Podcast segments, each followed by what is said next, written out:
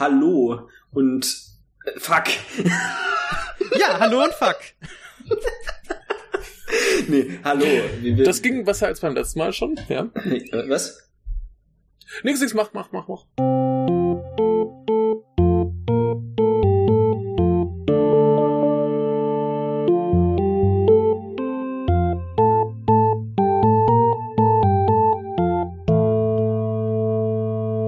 Haben uns heute wieder hier versammelt, um erneut über einen Anime zu reden. Im Zuge des Japanuaries. Wir, äh, ich weiß nicht, was ich sonst sagen soll. Ja, wer sind denn wir? Ähm, Genau. Ja, ja ich habe gedacht, dass ihr euch jetzt vorstellt. Ach so. Also ich stelle mir vor, dass äh, bei mir ist äh, Robert. Hi, äh, ich bin heute Sleepy Joe, äh, aber ich habe bessere politische äh, Einstellungen als der. Based. Ich bin Michael. Hallo Michael. Hallo Michael. Hallo. Schön, dass du mich auch äh, ankündigst. Das freut mich sehr. Ja, wir sind hier heute äh, mehr oder minder zusammengekommen, äh, ähm, halt anständig äh, distanziert, wie sich das gehört und technisch auch anders gar nicht möglich wäre. Und wir sprechen über einen Anime, auf den sich vielleicht zwei, drei Leute sogar freuen. Äh, das ist sehr erstaunlich, dass sich Leute auf unsere Folgen freuen, aber es freut mich umso mehr. Und ähm, ja, worum geht's? Ähm, wir reden heute über den Utena-Film. Ja. Und Produziert von Sega. Sega! Ich, ich musste beides Male lachen, als ich den Film gesehen habe, als ich das im äh, Vorspann gesehen habe. Ja, ich habe mich auch sehr gefreut. Ich hab das gar nicht mitbekommen, vorher, ehrlich gesagt. Äh, naja, auf jeden Fall. Ja, ähm, ja vielleicht, vielleicht vorne weg. Also ich weiß es ja schon, aber für die Zuhörer, ähm, was, was habt ihr, seid ihr vertraut mit, mit Utena? Soll ich anfangen? Ähm, ja, bitte, mach. Ähm, also ich kann erstmal sagen, ich bin bereits vertraut mit Utena. Ich habe die Se Anime-Serie, äh, die ja äh, das nicht, äh, also die war vor dem Film da und vor dieser Anime-Serie gab es natürlich auch einen Manga, der allerdings auch noch mal etwas anders äh, ist meines Wissens nach. Ich habe ihn hier im Regal, aber leider noch nicht gelesen.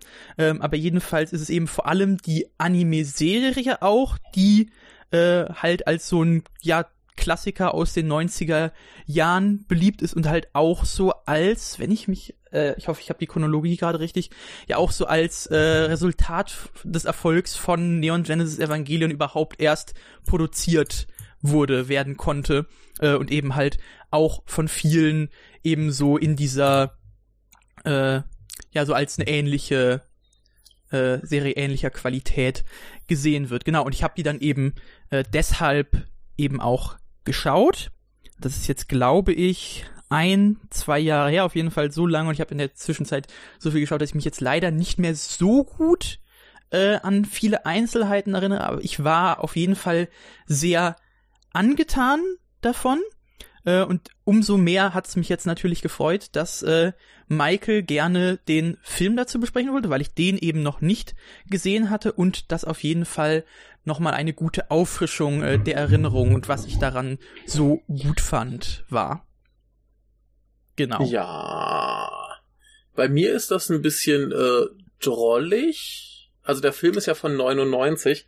Das heißt, der kam zumindest in Japan genau in der Zeit raus, als ich so richtig äh, mich für Manga und Anime interessiert habe. Das heißt, ich wusste, dass es existiert. Ich wusste zum Beispiel nicht, dass es da irgendwie einen Bezug zu Evangelion gab, aber das war dann natürlich genau in der Hype-Phase, als Evangelion gerade raus war und äh, richtig groß war. Äh, da passt das schon. Aber ich, ich wusste halt immer, dass, dass diese, diese Serie existiert. Ich wusste, dass der Film existiert. Ich wusste, dass es einen Manga gibt. Ich habe es aber nie gesehen oder gelesen.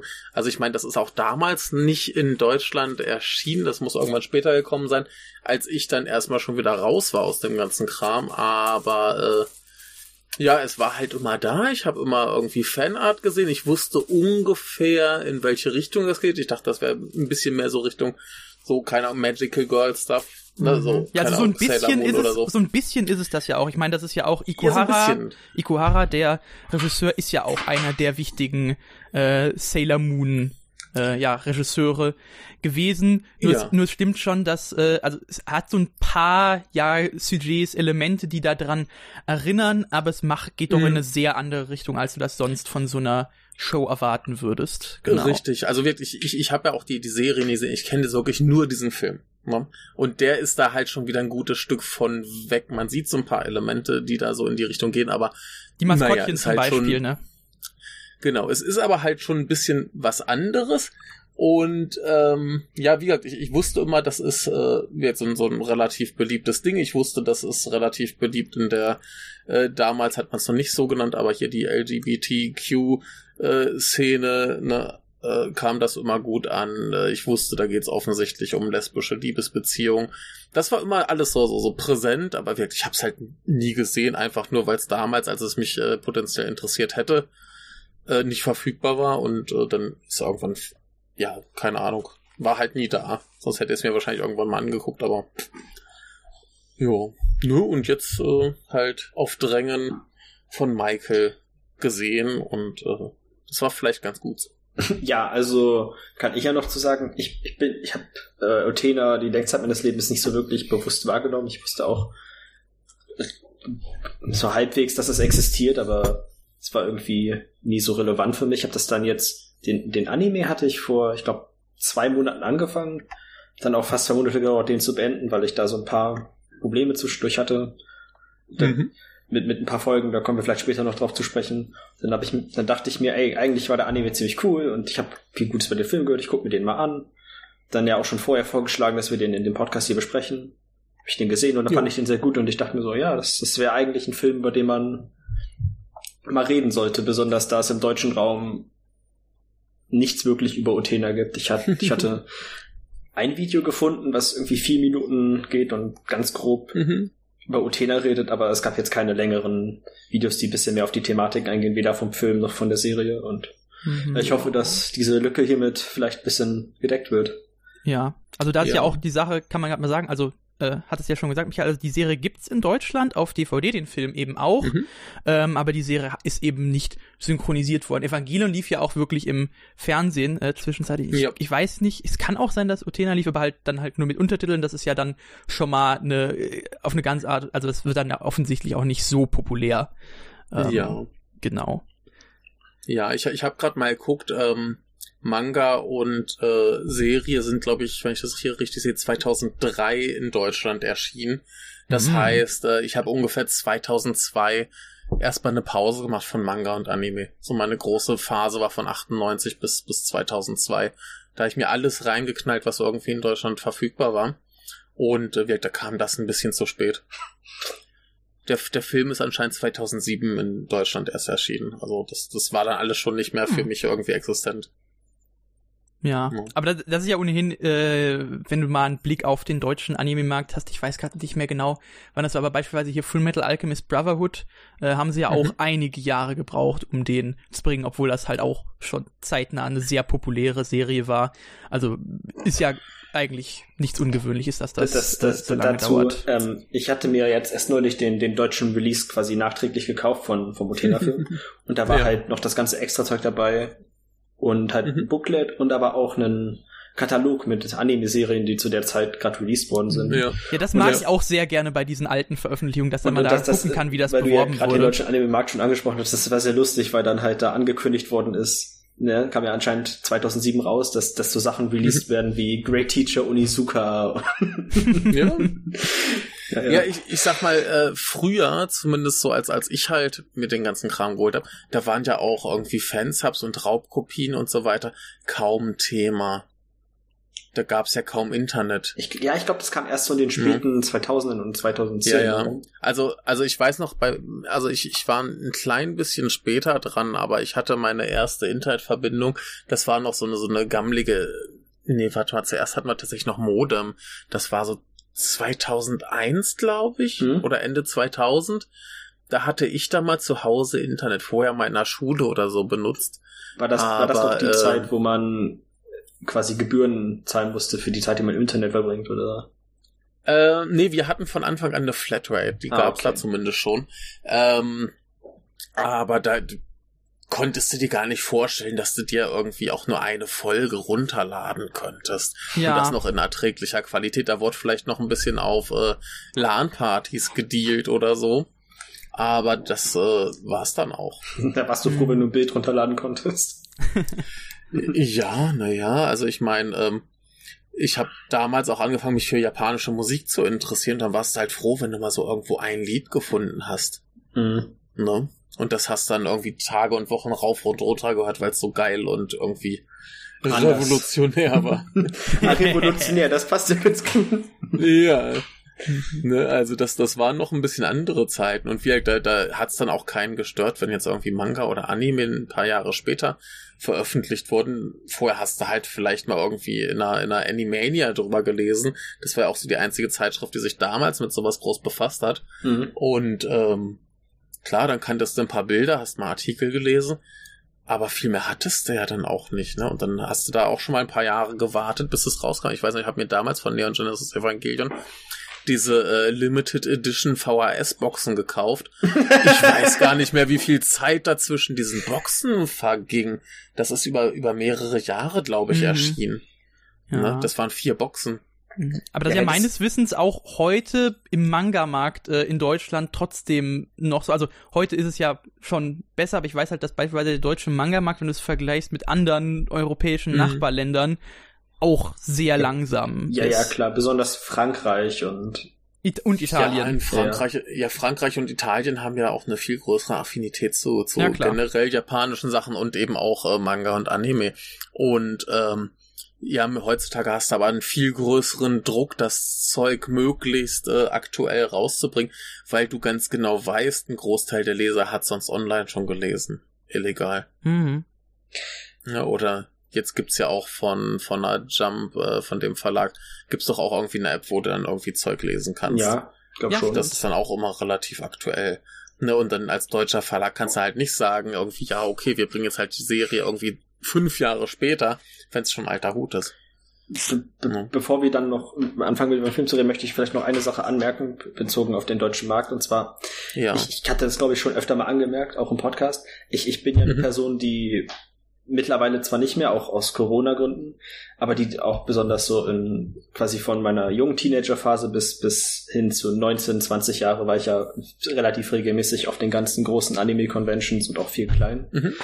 Mhm. Und klar, also ne, mit dem NGE-Vergleich, den wir gerade hatten, das war immer so ein Anime, den natürlich jeder kannte. Aber besonders Ja. in der deutschen ähm, Anime- und Manga-Fanbase habe ich eigentlich nie wirklich jemanden kennengelernt, der irgendwie über Otena geredet hat. Es war Ja, immer wirkt, ich, ich, ich hab's damals wahrgenommen. Mhm. Ich habe damals die, die Animania regelmäßig gelesen, beziehungsweise anschließend die äh, Manga-Szene hieß es. Hm? Und ähm, da war es halt immer irgendwie präsent. Da gab's halt mal einen Artikel oder ein bisschen Fanart oder was. Also es war immer so ein bisschen da, ne? Aber ich glaube, eine große Sache. ich bin ja, ich bin dann ja auch noch aus, aus einer jüngeren Generation. Ja, ja, Das das, ist also ich weiß nicht, dann, dann warst du dafür vielleicht auch schon wieder zu spät für. Ja, ich, also zu meiner Zeit gab's dann halt irgendwie, keine Ahnung, wie diese ganzen Magazine hießen, die haben sich dann mit den ganzen Populär-Anime beschäftigt, die auch Ja. auf, auf RTL 2 Mhm. und so liefen. Und Ja, aber ich meine, wenn das jetzt 2003 rauskam, ich weiß ja jetzt nicht genau, wie alt du da warst, aber Ja, vier. ne, zu der Zeit hattest du das jetzt nicht so auf dem Schirm. ja, ja, klar, und, aber äh, ich, ich meine ja, einfach nur, da es war, ist, halt, warst du wahrscheinlich, ja, interessant, weil es halt einige ältere Anime gibt, die auch in der deutschen Community eigentlich relativ Ja, präsent sind, aber- aber das scheint aber, irgendwie an den meisten Leuten so vorbeigegangen zu sein. Wahrscheinlich. Wahrscheinlich, aber ich fand es eigentlich ganz schön, um mal jetzt mal vielleicht ein bisschen Richtung Film zu Mhm. kommen. Ähm, ich habe mich sehr gefreut. Also ich, ich hatte auch gar nicht mehr auf dem Schirm, von wann der ist, der Film. Mhm. Ne? Also ich, ich hatte erst gedacht, das wäre vielleicht irgendwie was, was Neueres, aber äh, ich, ich habe mich sehr gefreut über diesen Zeichenstil, der halt dann wirklich so wieder diese, diese, diese, diesen Stil von, von damals, als ich angefangen habe, mich für Manga und Anime zu interessieren, das nochmal äh, rausgeholt hat. Mhm. Mhm. Also das Fand ich wundervoll. kann man ja auch gerade mal sagen. Also der Film sieht auf jeden Fall insgesamt noch mal deutlich besser aus als die Serie. Die Serie hatte meine Ja, ich, kein so hohes Budget hat, aber vieles davon eben auch durch äh, sehr gute stilistische, äs- ästhetische Entscheidungen halt so ein bisschen zu kaschieren gewusst Mhm. ähm, und so weiter, aber hatte eben auch schon, äh, und das würde ich jetzt gerade mal äh, im Vorfeld herausheben, hatte eben immer wirklich hervorragende Hintergründe und das liegt daran, dass es, Mhm. die sind, glaube ich, bei beiden, äh, also sowohl bei Film als auch bei der Serie eben gezeichnet von Shichiro Kobayashi, der halt so ein wirklich Industrieveteran ist, was halt Mhm. großartige und halt vor allem Hintergründe mit einem wirklich einzigartigen, wiedererkennbaren Stil zu tun hat. Der hat Mhm. beispielsweise für Angel's Egg, diesen äh, Ah. Amuro Oshii-Film, hat der die Hintergründe gemacht. Und ich meine auch für den Lupin äh, Castle of Cagliostro, genau. Mhm. Ähm, also für viele dieser Klassiker und halt wirklich über Jahrzehnte hinweg ähm, Mhm. Ähm, und eben sehr wiedererkennbar, wirklich sehr hübsch. Ja, Genau. man muss ja sagen, auch für, für einen günstigen Anime ist ja eigentlich äh, so das Hintergrundgedöns ähm, noch das, was man, glaube ich, am einfachsten machen kann, weil du da nicht so viel animieren brauchst. ja klar, ja, also das, bewegt ist doch, sich ja, ja, nicht. mal, ja. malst ein schönes Stand, Standbild und dann machst du die, die Figuren und alles drüber. Ne, und äh, da machst du vielleicht noch eine Kamerafahrt über den Hintergrund oder so und dann sieht das toll aus, ne? Aber ähm, da kannst du halt als als günstige Produktion viel kaschieren, ne? Also das Hm. klappt. Aber äh, der Film sieht auf jeden Fall schon äh, ziemlich toll aus. Aber eine Sache, Hm? bevor er so richtig hinkommt, müsst ihr mir noch erklären. Ich habe noch ein bisschen rumgelesen um diesen Film und äh, einerseits habe ich gelesen, dass Manga, Anime-Serie und Film, soweit es geht, dieselbe Geschichte erzählen.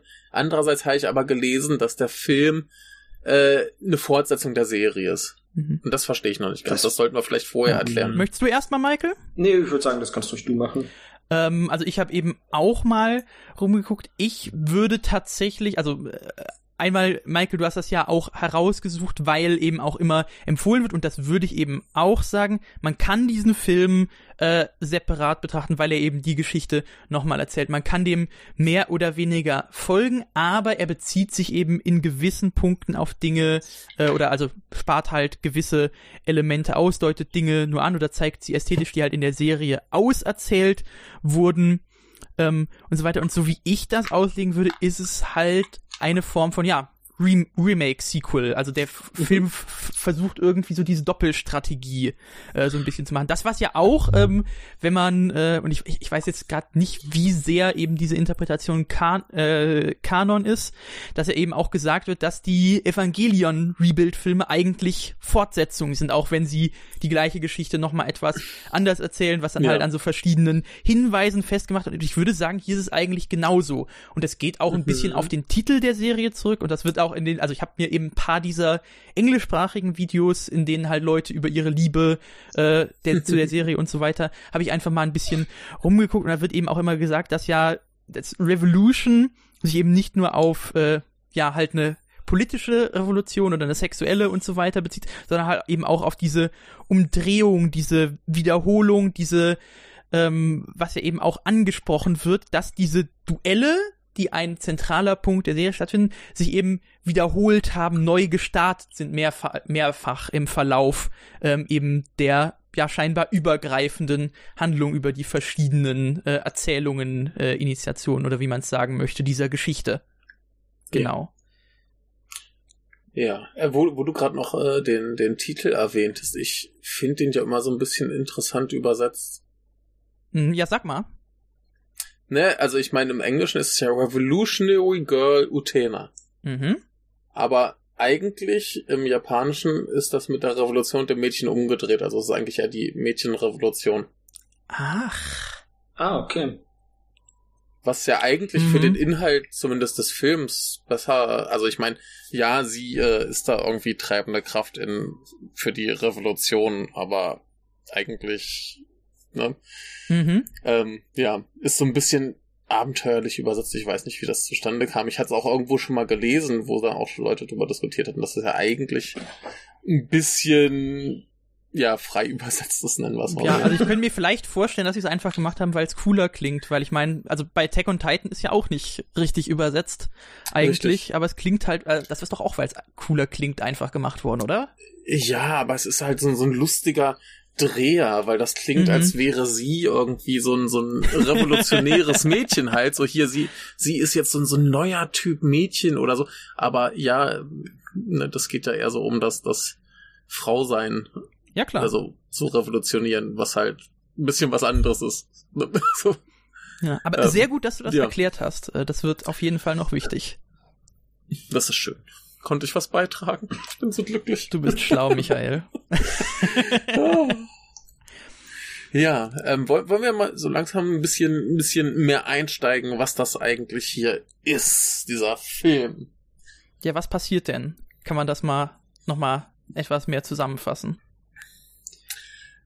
Michael, kannst du das? Also, Äh, ich, ich, ich kann Ja. versuchen, ich weiß noch nicht, ich, wie ich, wie ich das nee, am gut, besten ich, ich, zusammenfassen ich, ich mache eine ich mach ne ganz knappe Inhaltszusammenfassung Mhm. und du machst dann die saftigen Details. okay. Gut, also, wir haben Utena, sie kommt an eine etwas äh, psychedelische, surreale äh, Schule. Und äh, wir lernen relativ schnell, dass es an dieser Schule einen Fechtclub gibt. Und äh, irgendwie gerät sie auf ein komisches äh, Rosenfeld, wo ein hübsches Mädchen namens äh, ist. Spricht man das Anzi aus oder Anti? Ich, ich weiß es nicht. Hi- Himemia. Himemia ist einfacher Himemia. Ähm, und äh, es kommt ein Typ, der äh, will duellieren und dann duellieren sie sich und äh, wir finden heraus, dass Himemia quasi der Preis für den Sieger dieser Duelle ist und die ganzen Typen eigentlich nur um sie kämpfen. Und äh, Utena gewinnt natürlich diesen Kampf und hat jetzt nun eine ihr quasi sexuell äh, ja und, äh, unterwürfige Frau als Geschenk kassiert und ist davon mehr oder weniger begeistert.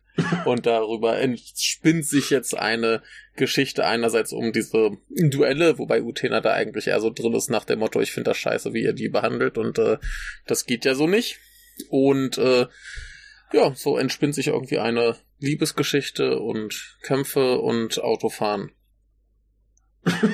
So. genau. Autoszene, da Sie fahren am Ende zurück. den Sonnenuntergang. Das kann man gerade mal vielleicht ja, spoilern. zum, zum Schluss wird der Film zur Red Line. Und ich meine das eigentlich, äh, Ja, passt eigentlich ganz gut. Ja. ja, sehr eigentlich ernst. ganz gut. Ne? ja, ich meine, ihr erinnert euch an das finale Bild von Red Line? Ja. Ja, klar. Das hätte hier auch kommen können. also diese Einblendung hätte eigentlich noch, ne, also das, äh, Ja. ja, Ähm, hätte den Film noch besser gemacht. nee, aber ähm, ich, ich würde sagen, ich, ich weiß gar nicht, wie, wie, wie wir das jetzt machen wollen. Wollen wir jetzt einfach nach und nach den Film durchgehen oder immer hin und her switchen? Ich würde sagen, wir fangen jetzt einfach mal mit, mit quasi den ersten paar Szenen an und arbeiten uns Gerne. Ja. Ähm, wir haben dann, also am Anfang des Films haben wir ein Intro, in dem wir relativ schnell durch, ähm, durch diesen, ich weiß gar nicht, wie ich das beschreiben soll, das ist so ein Turm, oder was, wie würdet ihr das beschreiben? Ja, also wir haben einen Turm und wir Ja. haben dieses, ja, sch diese schlossähnliche Schule und die, Mhm. ja, totalen Verwirrungen dieser gesamten Architektur. Ich, ich finde das super, weil wir die ganze Zeit sehen, wie sich diese Schule bewegt. Ja, das, das, das ich ist, sofort- das ist, das ist, das Und ist ich- Sache, ich dachte- sorry. Ich, ich, ich dachte mir nur, ah, da hat Harry Potter das geklaut. Nee, also das, nur, dass es hier ein bisschen cooler ist. Das ist auf jeden Fall eine Sache, die, die, ich, die ich noch am Anfang herausnehme. Wir haben ja schon darüber geredet, dass der Film noch mal ein gut Stück besser aussieht als die Serie oder diese Ja. mehr Animation hat. Und das ist besonders was, was durch die ersten paar Minuten des Films siehst. Du, du wirst die ganze Zeit Mhm. im Hintergrund immer irgendwelche Dinge sehen, die sich bewegen und, Mhm. und auch auf sehr obskure Weise teilweise einfach irgendwelche, wie, wie du hast ja gerade den Harry Potter Vergleich gebracht, irgendwelche Mhm. Stockwerke oder Treppen. Ja, Und dann in der ersten Szene mit, mit den Figuren, die wir dann haben, zum Beispiel, ja, mit den ganzen Tafeln. ja. Und da wollte ich jetzt, würde ich auch ganz gerne darauf zu sprechen kommen, weil ich finde, das ist relativ wichtig. Ja. Und zwar, die erste, die erste Szene mit den Figuren, die wir haben, ist zwischen Utena und ihrer Mhm. Freundin Wakaba, die anscheinend sich hier aber erst relativ kurzzeitig kennengelernt haben. Und Utena hat in dem Film einen, zumindest am Anfang, ein sehr anderes Design als in der Originalserie. Mhm. Und zwar ist sie hier sehr viel mehr ähm, männlich slash androgyn dargestellt. Mhm. Ich weiß erkennst du Äh, das originale Utena-Design? Ähm, ich habe das zumindest mal gesehen. Ich fand das nur interessant hier, hm? dass sie ja tatsächlich sehr, sehr männlich aussieht, bis dann zu dieses erste Duell kommt, ja, genau. der Typ quasi das Oberteil aufschlitzt und plötzlich ihre Brüste riesengroß werden. fand ich sehr ja, interessant. So groß fand ich die jetzt nicht, und, aber ja, ich, ich, ich sehe, was du meinst. Naja, aber, aber ver vergleichsweise groß. Also es ist jetzt nicht so, so Mega-Dinger, aber sie werden enorm größer. ähm, aber was das, was diese Darstellung als Mann äh, angeht, das hatten wir im Vorgespräch schon angedeutet, sie äh, bezeichnet sich selbst indirekt als Mann.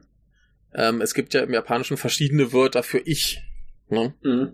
Ah ja, ist klar. euch vielleicht bekannt, dass, dass das klassische ja, ja. Ding ist Watashi, das ist so das, was Frauen benutzen.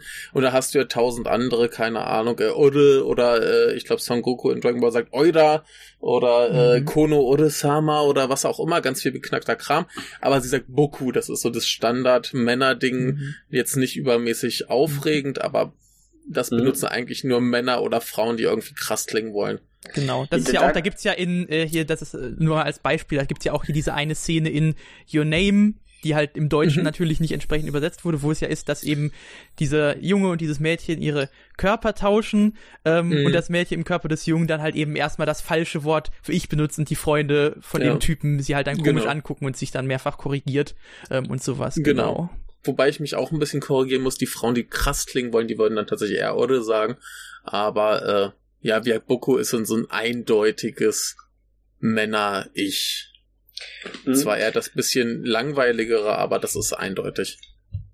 Und, und ja, ähm, also Utena Design, also in der Originalserie hat sie, trägt sie halt auch so eine Jungsuniform, auch wenn die sich aus irgendwie, das, das fand ich ganz interessant, und zwar wird halt in der Serie oft erwähnt, dass, dass Utena diese Uniform für Jungs trägt, aber sie unterscheidet sich immer noch relativ stark im, im Design zu allen anderen Uniformen von mm. männlichen Figuren und ist auch definitiv weiblicher und ich würde sagen ein bisschen sexualisierter. Sie trägt mm. halt diese, diese kurzen Hosen und hat dann ihre langen pinken Haare. Mhm. Und, und besonders die, die, die, die Tatsache, dass sie halt eine kurze Hose trägt, das wirst du bei keinem, ich glaube, außer einem, außer einem Jungen, der aus einem, quasi, ich weiß, was, was ist das Äquivalent, also quasi aus der, nicht direkt Grundschule kommt, aber so nicht aus der Highschool. Grundschule. Ja. Es, es, es gibt Grundschule, äh, Junior High School und High School. Ja, dann ist Junior High School, wenn wäre das wahrscheinlich das Äquivalent. Ähm, kommt, mhm. äh, alle anderen männlichen Figuren in ihrem Alter tragen immer lange Hosen und mhm. sie trägt halt diese kurzen Hosen, wie gesagt, und, und in, in, im Film hast du dann halt das neue Design quasi, was, was mhm. definitiv sehr viel männlicher ist. Sie trägt jetzt einen, einen, einen kompletten An quasi Anzug, der mhm. Und dann hat sie jetzt auch kurze Haare und mhm. trägt diese Mütze. Sie, sie ja. Wirkt, ja, und von ihrer ganzen Ausstrahlung her wirkt sie auch sehr viel männlicher. Es wird dann auch nochmal verdeutlicht, als sie mit ihr, als sie mit Wakaba quasi flirtet am Anfang. Mhm. Äh, Michael, möchtest du vielleicht gerade mal erklären, warum sie sich denn überhaupt so männlich gibt? Weil da haben wir auch eine Plot-Rechtfertigung für. Ähm, willst du das machen? Äh, klar, kann ich machen. Okay. Ähm, das ist, also das ist quasi das Intro sowohl von eben der ursprünglichen Serie als auch vom Film, dass eben gesagt wird, dass Utena als Kind von einem Prinzen gerettet wurde. Und dann ist aber eben der, also das wird, wird, halt wie so eine Märchenerzählung mehr oder weniger aufgezogen, allerdings mit einem Twist, nämlich dass sie dann irgendwie als konsequent nicht halt einfach, ja, dann hat sie ihn geheiratet und sie leben glücklich und so weiter, sondern der Prinz ist dann halt verschwunden und sie war so beeindruckt äh, von den Heldentaten, dass sie selbst zum Prinz werden wollte. Und ja, diese, äh, diese Märchenerzählung ist so ein ein sehr wichtiger Punkt, äh, Referenzpunkt so in Bezug auf alles, was eigentlich so in der Handlung passiert, weil der halt auch, äh, ja, also dieser Prinz, den gibt es nicht wirklich, wird später gesagt. Ähm, und das, und dadurch sehen wir halt, also der ist nicht real, der ist einfach ein Symbol mhm. für etwas. Äh, für was? Äh, kommen wir dann ja. nochmal drauf zu sprechen. Aber es ist auf jeden Fall sehr interessant, äh, da auch noch mal vielleicht gerade den Manga herbeizuholen, weil das habe ich mir auch mhm. äh, hab ich auch geschaut. Da ist es nämlich so, der Manga endet einfach damit, dass gesagt wird, ja, Utena darf der Prinz sein. Happy End. Und äh, ja, das war's hm. dann. Ja, aber ja, der, der Prinz wird uns äh, hier sehr äh, äh, verfolgen. Ja, auf jeden Fall. Und hier wird er, also, das kann, ich weiß nicht, ob ich das schon vorwegnehmen möchte. Aber die der Prinz wird hier nochmal in einem sehr viel, ich würde sagen, negativeren Licht dargestellt als in der Originalserie. Nicht unbedingt Mhm. durch das, was er tut, sondern eher, wie er sich verhält. Ist ein bisschen, vielleicht ein bisschen kryptisch gerade, aber wir kommen dazu. Ja, das da, da kriegen wir hin. Das kriegen wir noch hin. Ja. Gut. Äh, wo, wo kamen wir jetzt dahin? Wir waren noch eigentlich bei der Schule, die ja eigentlich eher so ein bisschen äh, kein Geheimnis daraus macht, dass sie vielleicht kein realer Ort sein könnte. Ja, wie gesagt, wir waren, jetzt gerade bei der Szene mit Wakaba und Utena. Ach ja, genau, Genau. die flirten. Ja, die flirten so ein bisschen und daraufhin schließt sich dann Wakaba Utena die, die Schule zu zeigen und da kommen dann Genau. direkt auf diesen Campus und werden dann mit, damit werden uns zwei weitere Figuren vorgestellt, die im Laufe der, des TV-Anime noch sehr viel relevanter werden, als sie hier sind. Hier haben sie Mhm. eine etwas kleinere Rolle. Uns wird ja direkt gesagt, oh, das ist hier der Fechtclub, der ist total populär bei den Mädchen und dann, das ist die, die, die, ähm, das war nicht die Präsidentin, das was war das? Die war auf jeden Fall relevantes Mitglied im Schülerrat und äh, die, die Präsidentin des Fechtclubs, so war das. Und wird von allen anderen immer als Prinz bezeichnet. Dann haben wir auch diesen, diesen kleinen Hint von Wakaba, dass, dass sie quasi sagt, oh, sie wird dann wahrscheinlich deine Rivalin. Und ja. Möcht, Ja. Möchtet ihr weitererzählen oder soll ich weitermachen?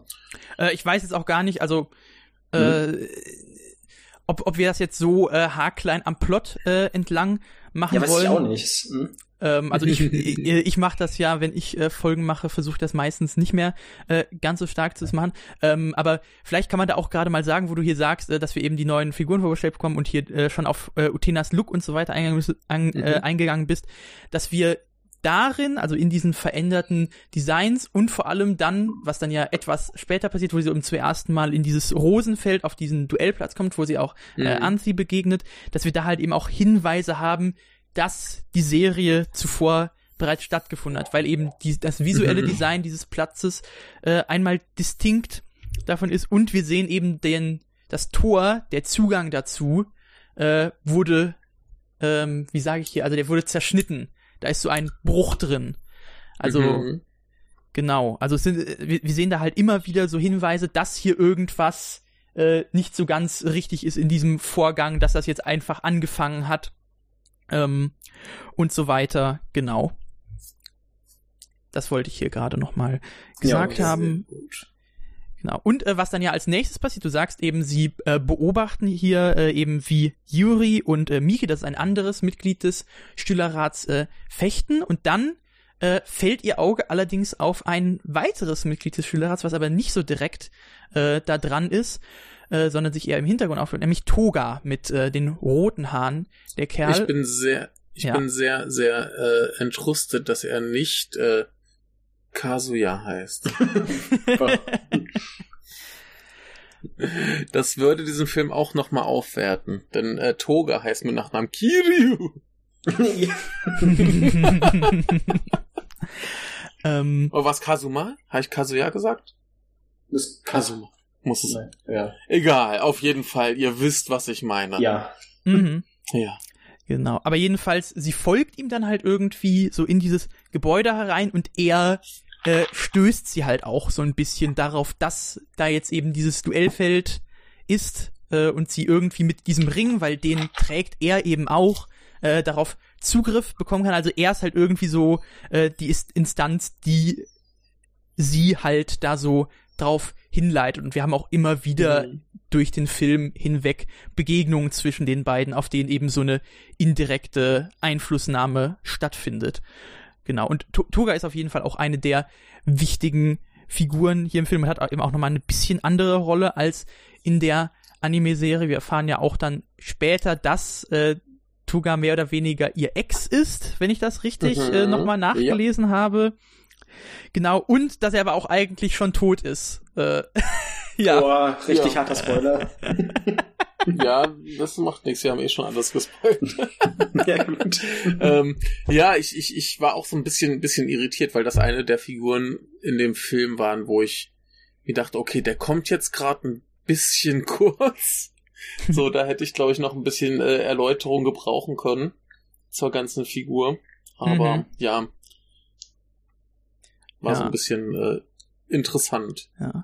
Äh, aber man kann gerade vielleicht nochmal sagen, also ich hatte ja schon gesagt, Mhm. wir haben eben eine deutlichere Charakterisierung von in, im Anime, weil der halt auch, äh, du hast ja gesagt, es ist so ein bisschen an Magical Girls angelegt, eben hauptsächlich im Mhm. Anime, dass der halt auch sehr stark mit eben dieser Wiederholung eben auch in den Episoden arbeitet. Wir haben eben immer wieder diese Duelle, wenn die stattfinden, Mhm. haben wir so eine Musiksequenz, wo Utena erst diese Stufen äh, hinauflaufen muss zu der Duellplattform. Da spielt immer wieder äh, ein Lied dabei. Auch immer, wenn der, äh, wenn das Student Council vorgestellt wird, werden die das mit einer bestimmten, mit einer bestimmten Anzahl von Sätzen, die sie immer wiederholen, äh, gemacht und immer mit der gleichen visuellen Präsentation. Also da wird sehr, sehr Mhm. viel mit Wiederholung gearbeitet und wir haben eben äh, einen Durchgang dieser verschiedenen Duelle in den Episoden und die fokussieren Mhm. sich dann halt immer wieder auf die unterschiedlichen Figuren und eben auch alle aus diesem Schülerrat äh, Mhm. und halt eben auch noch welche äh, nebenbei. Eine davon kommt in diesem Film fast gar nicht vor, außer kurz in einem außer kurz in einem Video als Kuh.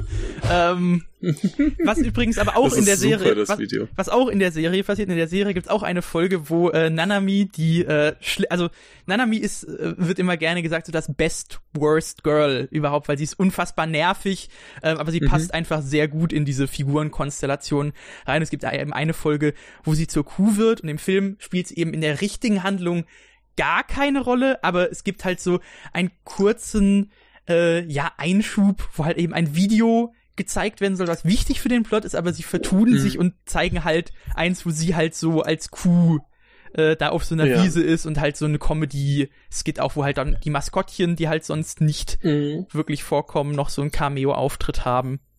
Äh, Das ist halt, also damit, da, davon hat die Serie halt auch mehr halt so sehr skurrile äh, Comedy-Momente, äh, Mhm. halt um da den Geist noch mal so etwas ähm, Ja. toll zu geben. Aber ja, jedenfalls, wir erfahren in der Serie eben viel mehr von den Hintergrundgeschichten der anderen Mhm. Figuren und erfahren eben, und das ist eben das Besondere an dem Film, der fokussiert sich halt hauptsächlich eben auf die Konflikte von Utena. Wir erfahren, dass die halt Mhm. alle irgendwie, ja, halt fucked up sind, traumatisiert sind, Mhm. äh, sonst irgendwas. Äh, und eigentlich, ja, die wollen ja eigentlich genau das Gleiche, was Utena will, die Welt revolutionieren irgendwie oder so.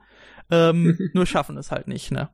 Ja, was, was ich äh, ganz interessant finde, ist, du hast ja schon angesprochen, in der Serie gab es dann halt diese vielen Redundanzen.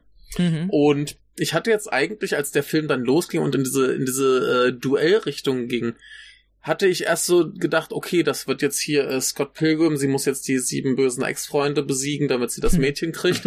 und ähm, dann wird aber diese Duellstruktur ganz schnell fallen gelassen. Mhm. Es gibt ja im Film was zwei Ja, es waren Duelle, zwei. glaube ich. Ja, es waren zwei Duelle. Einmal gegen Genau.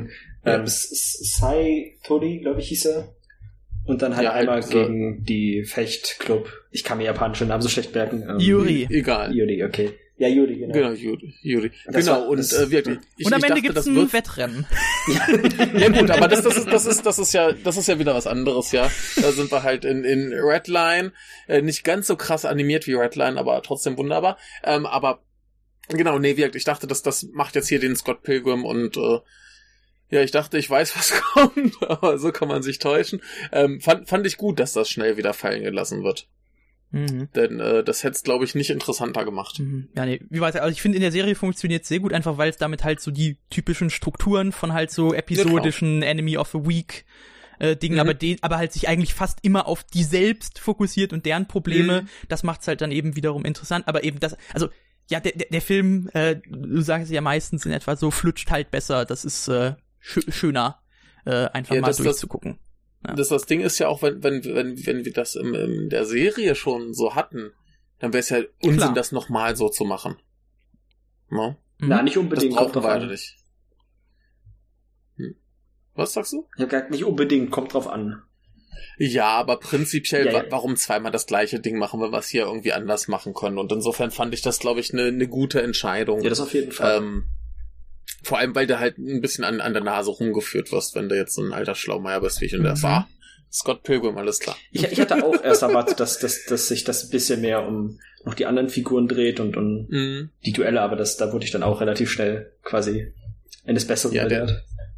der Film fokussiert sich schon sehr auf Utena und Anzi. Heißt sie Anzi? Ja, äh, Anchi. Anchi? Sagen wir einfach Himemia. Anchi. Na, die, die, die, Anti. die, äh, die, ne, die, die, die, ja, die japanische äh, Katakana-Schreibweise ist Anchi. Ah, okay. Also Anchi, langes I hinten. Äh, wollen wir vielleicht zum, zum ersten Duell kommen? Und, Ja, bitte, das ist, glaube ich, ein sehr zentraler Moment, den sollten wir auf jeden Fall besprechen. ja, klar. Ähm, ja, dann leg los. nachdem wir die Szene hatten, in der Utena diesen Ring erhalten hat, nach dem Gespräch mit Toga. Was wir noch nicht erwähnt haben, aber hat sie. Ja, ja, sorry. Also sie bekommt einen Ring und äh, ja, ja, sie bekommt einen Ring. ist dann cool. Ja. Und es wird von Toga gesagt, dass das der, ähm, dass der, dass das das Siegel der Rose ist. Im Deutschen zumindest. Mhm. Ähm, und dass, dass die Auserwählten, die diesen Ring erhalten, quasi besondere Kräfte erhalten, indem sie die Welt revolutionieren können. Ähm, ja, dann ich, ich bin mir gerade gar nicht mehr sicher. Gab's gab's gab's einen, einen Aufbau dazu? Da war, ich glaube, Utena war ziemlich direkt dann. Es hat ist dann Ja. zie- ziemlich direkt hat sie auf ist sie auf Himemia getroffen, diesen Mhm. Rosengarten. Ja. Äh, ja. Dann, dann treffen die beiden sich halt und reden ein bisschen. Und sie sagt dann halt, ja, ich bin hier, das ist, das ist der Rosengarten und ich, ich, mach, ich darf das hier machen, weil ich eine be- besondere Stellung habe als Schwester des Präsidenten der Schule. Mhm. Dann treffen wir schon kurze Zeit danach halt auf, ähm, auf, auf Saito, Saito Shi? Saito, wie, heißt der nochmal? Sayonji. Sayonji, okay. Und das, das ist eins, ist eine der zentralsten Szenen im ganzen Film und auch relevant in der äh, Originalserie, auch wenn es da schon in Folge 1 passiert. Ähm, nämlich die, der Ablauf der Duelle und was, was der Grund ist. Und wir haben halt Saitoloshi, ah, äh, Sayonji? Sayoji, sorry, der darüber redet, dass Himemiya dieser Preis ist, den sie gewinnen wollen. Und Ja, und als sie dann eben aufeinandertreffen, kommt es eben dann zum Duell, als sie sich den Ring erst allerdings erst ansteckt. Davor passiert noch nichts. Mhm. Und äh, ja, die beiden beginnen eben zu kämpfen. Allerdings besitzt Utena kein Schwert und holt sich einfach so eine Bambusstange oder was das ist Genau. zum Kämpfen. Ja, das, und das ist ein Bambus. Und ganz, ganz kurz, ich, ich möchte gern diesen einen äh, Satz aus der englischen Wikipedia-Inhaltszusammenfassung vorlesen. Der okay. ist nämlich wundervoll. Utena emerges victorious using a sword pulled off Arcee's chest. Das klingt so ein bisschen, als hätte man die vorher erstochen, denn das wird ja auch nirgends erklärt. Äh, Ich finde das ja, wundervoll. wurde sie ja, ne? ja, ist doch so. Ja, aber es, es, es klingt einfach so, so absurd.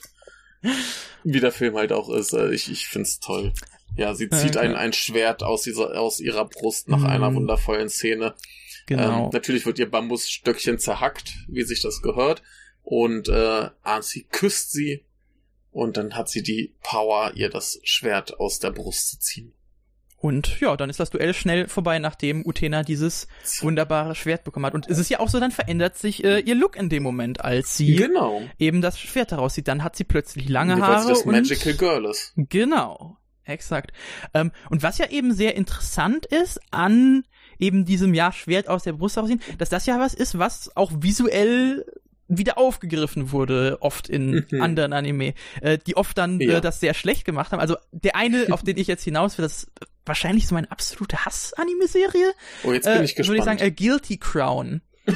Was sich ja, was sich halt auch, also das, das klaut sich halt aus allen Ja. möglichen Klassikern so visuelle Ideen zusammen, Mhm. äh, aber macht halt thematisch überhaupt nichts damit, ist halt ultra äh, schlimm in seiner Frauendarstellung, weil, also das, das ist ja eben die interessante Sache, dass das ja eben, also wir haben ja Anthe, die eben sehr passiv ist und deren Rolle sich dann aber im Laufe des Films auch ändert und es Mhm. ist eben gerade, also es wird ja darauf kommentiert, dass sie eben diese passive Rolle hat und sie sich verändert. Mhm. Und in Guilty Crown Mhm. ist es eben so, dass halt einfach, ja, der männliche Protagonist hat halt die Superkraft aus den Titten dieser einen äh, Frau, die dieses sehr anzügliche Kostüm auch noch aufhält, dieses Schwert äh, herauszuziehen und damit halt, äh, ja, äh, die Bösen kaputt zu hauen. Ne? Jo. Logisch. Ja. ja. Ähm, Genau, ähm, Eine Ja, Sache, auf die ich noch zu, zu sprechen kommen Ja. konnte, die sich ja auch durch den ganzen Film so ein bisschen durchziehen wird, ähm, dass das quasi die, die, dies, dieses große Thema von Utena im Sinne von das, was, was die treibende Kraft für unsere Protagonistin ist und auch für Himemia, Mhm. ähm, dass die diese Elemente ähm, sehr viel offensichtlicher in diesem Film dargestellt werden. Mhm. mhm. Und das, das, das fand ich, hat man beim, am ersten Mal relativ stark gemerkt, wenn man sich den Blick von Sayo, Seit dem Punkt ist du noch ein Meme. Sayonji. Sayonji. Ich weiß auch nicht, warum ich den Namen mir nicht merken kann. Ähm, der hat ja wirklich so, so ein, so ein, wie ich das aus vielen, besonders eher schlechten Anime gesehen habe, so, so ein, so ein, wirklich so ein edgiges Rage-Face gehabt, wo, wo er seine Augen so ein bisschen verzieht und fast grimassenartig böse guckt. Mhm. Mhm. Und dieser Blick ändert sich aber auch relativ schnell, nachdem er halt bemerkt, dass Utena eine Frau ist. Mhm. Das fand ich ganz Und ihre interessant. Brüste aus dem Kostüm quellen. ja, genau da. Mhm. ja. Ja. Ähm, Ähm, was, was auch äh, vielleicht erwähnenswert ist, ähm, dass sich da der Hörer, der den Film jetzt vielleicht nicht gesehen hat, äh, nicht noch mehr wundert. Äh, diese Duelle werden gewonnen, indem man eine Rose von der Brust des Gegners schneidet. Also da stirbt niemand. Ne? Und ähm, was wir dann hinterher erfahren, ist, was ich vorhin schon angesprochen hatte, äh, Himemia ist ja quasi der Preis, den man durch diese ähm, Duelle gewinnt. Und ja, sie ist dann dem Gewinner auch äh, sexuell ergeben, was irgendwie mich so ein bisschen erinnert hat an, an eine Umfrage, die es hier vor ein paar Jahren mal in Japan gab, ähm, welche Umstände äh, Vergewaltigung rechtfertigen und dann waren da so Sachen bei wie ja, wenn der Mann sah irgendwie äh, den Abend über sehr viel Geld äh, investiert hat, um die Frau zu unterhalten, ist das okay oder wenn er sich anderweitig sehr bemüht hat, ist das okay. Ähm, ja, so in, in den Bahnen bewegen wir uns ja auch, ne? Also du hast Mhm. dich ganz doll angestrengt, indem du so ein Turnier, also, also ein Duell gewonnen hast und dann hast du es dir ja auch verdient, dass du die halt mal so richtig schön, äh, auch wenn sie keinen Bock drauf hat, äh, knattern darfst. ja, Ah, ich, Äh, diese, Umfra diese, diese Umfrage wurde aber äh, bei Frauen getätigt. Ne? Also die. Frauen haben gesagt, ja, wenn der Mann sich den ganzen Abend um mich bemüht hat und mir ganz viel Getränke gekauft hat und so, dann ist das okay, dass der mich vergewaltigt. Das ist ganz grotesk und das muss unbedingt behoben werden. Aber so Leute gibt's hier leider, die so denken und äh, die Männer nutzen behoben das äh, wird wahrscheinlich aus. etwas schwer. Das ist hoffentlich etwas, was ich dann, Das muss langfristig sich Ja, ja. beheben. das, das muss die gesellschaftlich. Gesellschaft sich verändern für. Also, ja. Ich habe auch, ähm, ich habe auch irgendwie heute mal ganz ab von diesem Film Hm. ähm, mit einer Schülerin äh, so ähm, Unterricht gemacht über äh, Ratschläge geben und eine Frage war, äh, mein Partner möchte sich nicht an der Hausarbeit beteiligen, was soll ich tun? Und ihre Antwort war, wenn mein Partner sich äh, sehr bei der Arbeit bemüht, dann ist das okay. Dann hat Hm. sie das zu Hause alles allein zu machen, wenn er gut arbeiten geht und da sehr fleißig ist und viel Geld nach Hause bringt, dann hat sie die Hausarbeit zu machen. Ja. Wohlgemerkt, die war 19. Ne? Oh. Mm, ja gut. Hm. Ja.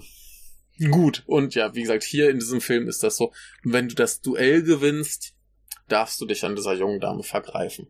Ja, und es wird von, es wird dann auch noch von ihm, aber auch im, im Laufe der, der, des- der TV-Serie von noch ein paar anderen Figuren quasi so ein bisschen, wie gesagt, im Film offensichtlicher gesagt, aber im Film ein bisschen mehr impliziert, Mhm. dass, dass diese Menschen, diese Personen halt denken, dass Himemia keine echten Gefühle besitzt und nichts weiter ist als dieses Produkt der Begierde.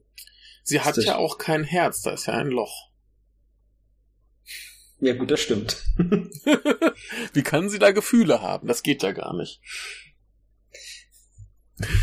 Ja, aber wir schmeißen alles durcheinander. Lass uns Ähm, mal ja, Eine, eine Idee, die ich jetzt Ja. hatte, womit, womit wir jetzt vielleicht, ähm, wenn wir jetzt so diesen, äh, diese ersten wichtigen Abschnitt äh, mehr oder weniger durchhaben. Wir, wir haben diese Frage Ja. schon mal auf die ähm, ja direkt textliche Ebene, äh, auf der direkt textlichen Ebene bestellt, äh, gestellt und beantwortet. Aber lass mich die Frage jetzt nochmal stellen und äh, es geht Mhm. jetzt nicht darum, was tatsächlich im Plot passiert, sondern das, was eigentlich so hintergründig passiert, das, worum es thematisch geht. Worum geht's denn in Utena? thematisch. Ja, was würdest du so ganz Ähm, grob sagen? ganz grob die Befreiung von eben diesen sozialen Konventionen und Zwängen. Kon etwas konkreter eben, dass du eine Liebe zwischen zwei Frauen haben darfst. Mhm. Michael, hast du da was hinzuzufügen? Äh, ja, also wie gesagt, ich würde ich würd auch größtenteils damit zustimmen. Ich würde sagen, dass Utena eine Geschichte ist von zwei Frauen, die sich gegen die gesellschaftlichen Konventionen stellen und daher kommt auch das Revolution im Namen. Genau.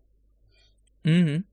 Also wenn wir jetzt wir, auf wir den, hatten das auf mit, den, dem, mit den, der lesbischen Beziehung, weil ich auch nicht Mhm. finde, dass das, das so das relevante Thema ist. Es geht, viel, finde ich, viel mehr um, um Mhm. die Rolle der Frau, besonders mit, mit Himemia und wie sie aus, Mhm. quasi daraus entkommt Ja. und später auch Ja, aus ne. eigener Kraft durch Hilfe von Utena.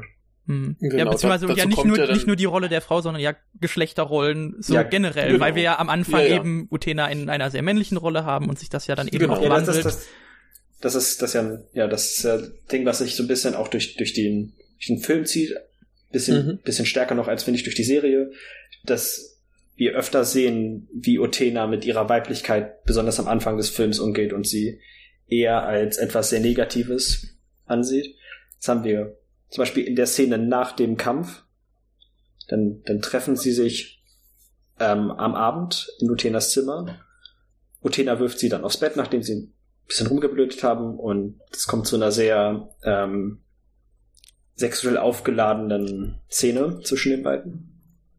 Dann fest Himemia sie an ihrer Taille an und sagt, dass sie sehr dünn ist und Mhm. offensichtlich meint sie damit ihren Körperbau als Frau und daraufhin ist Utena sehr ähm, erzürnt darüber und schickt sie raus.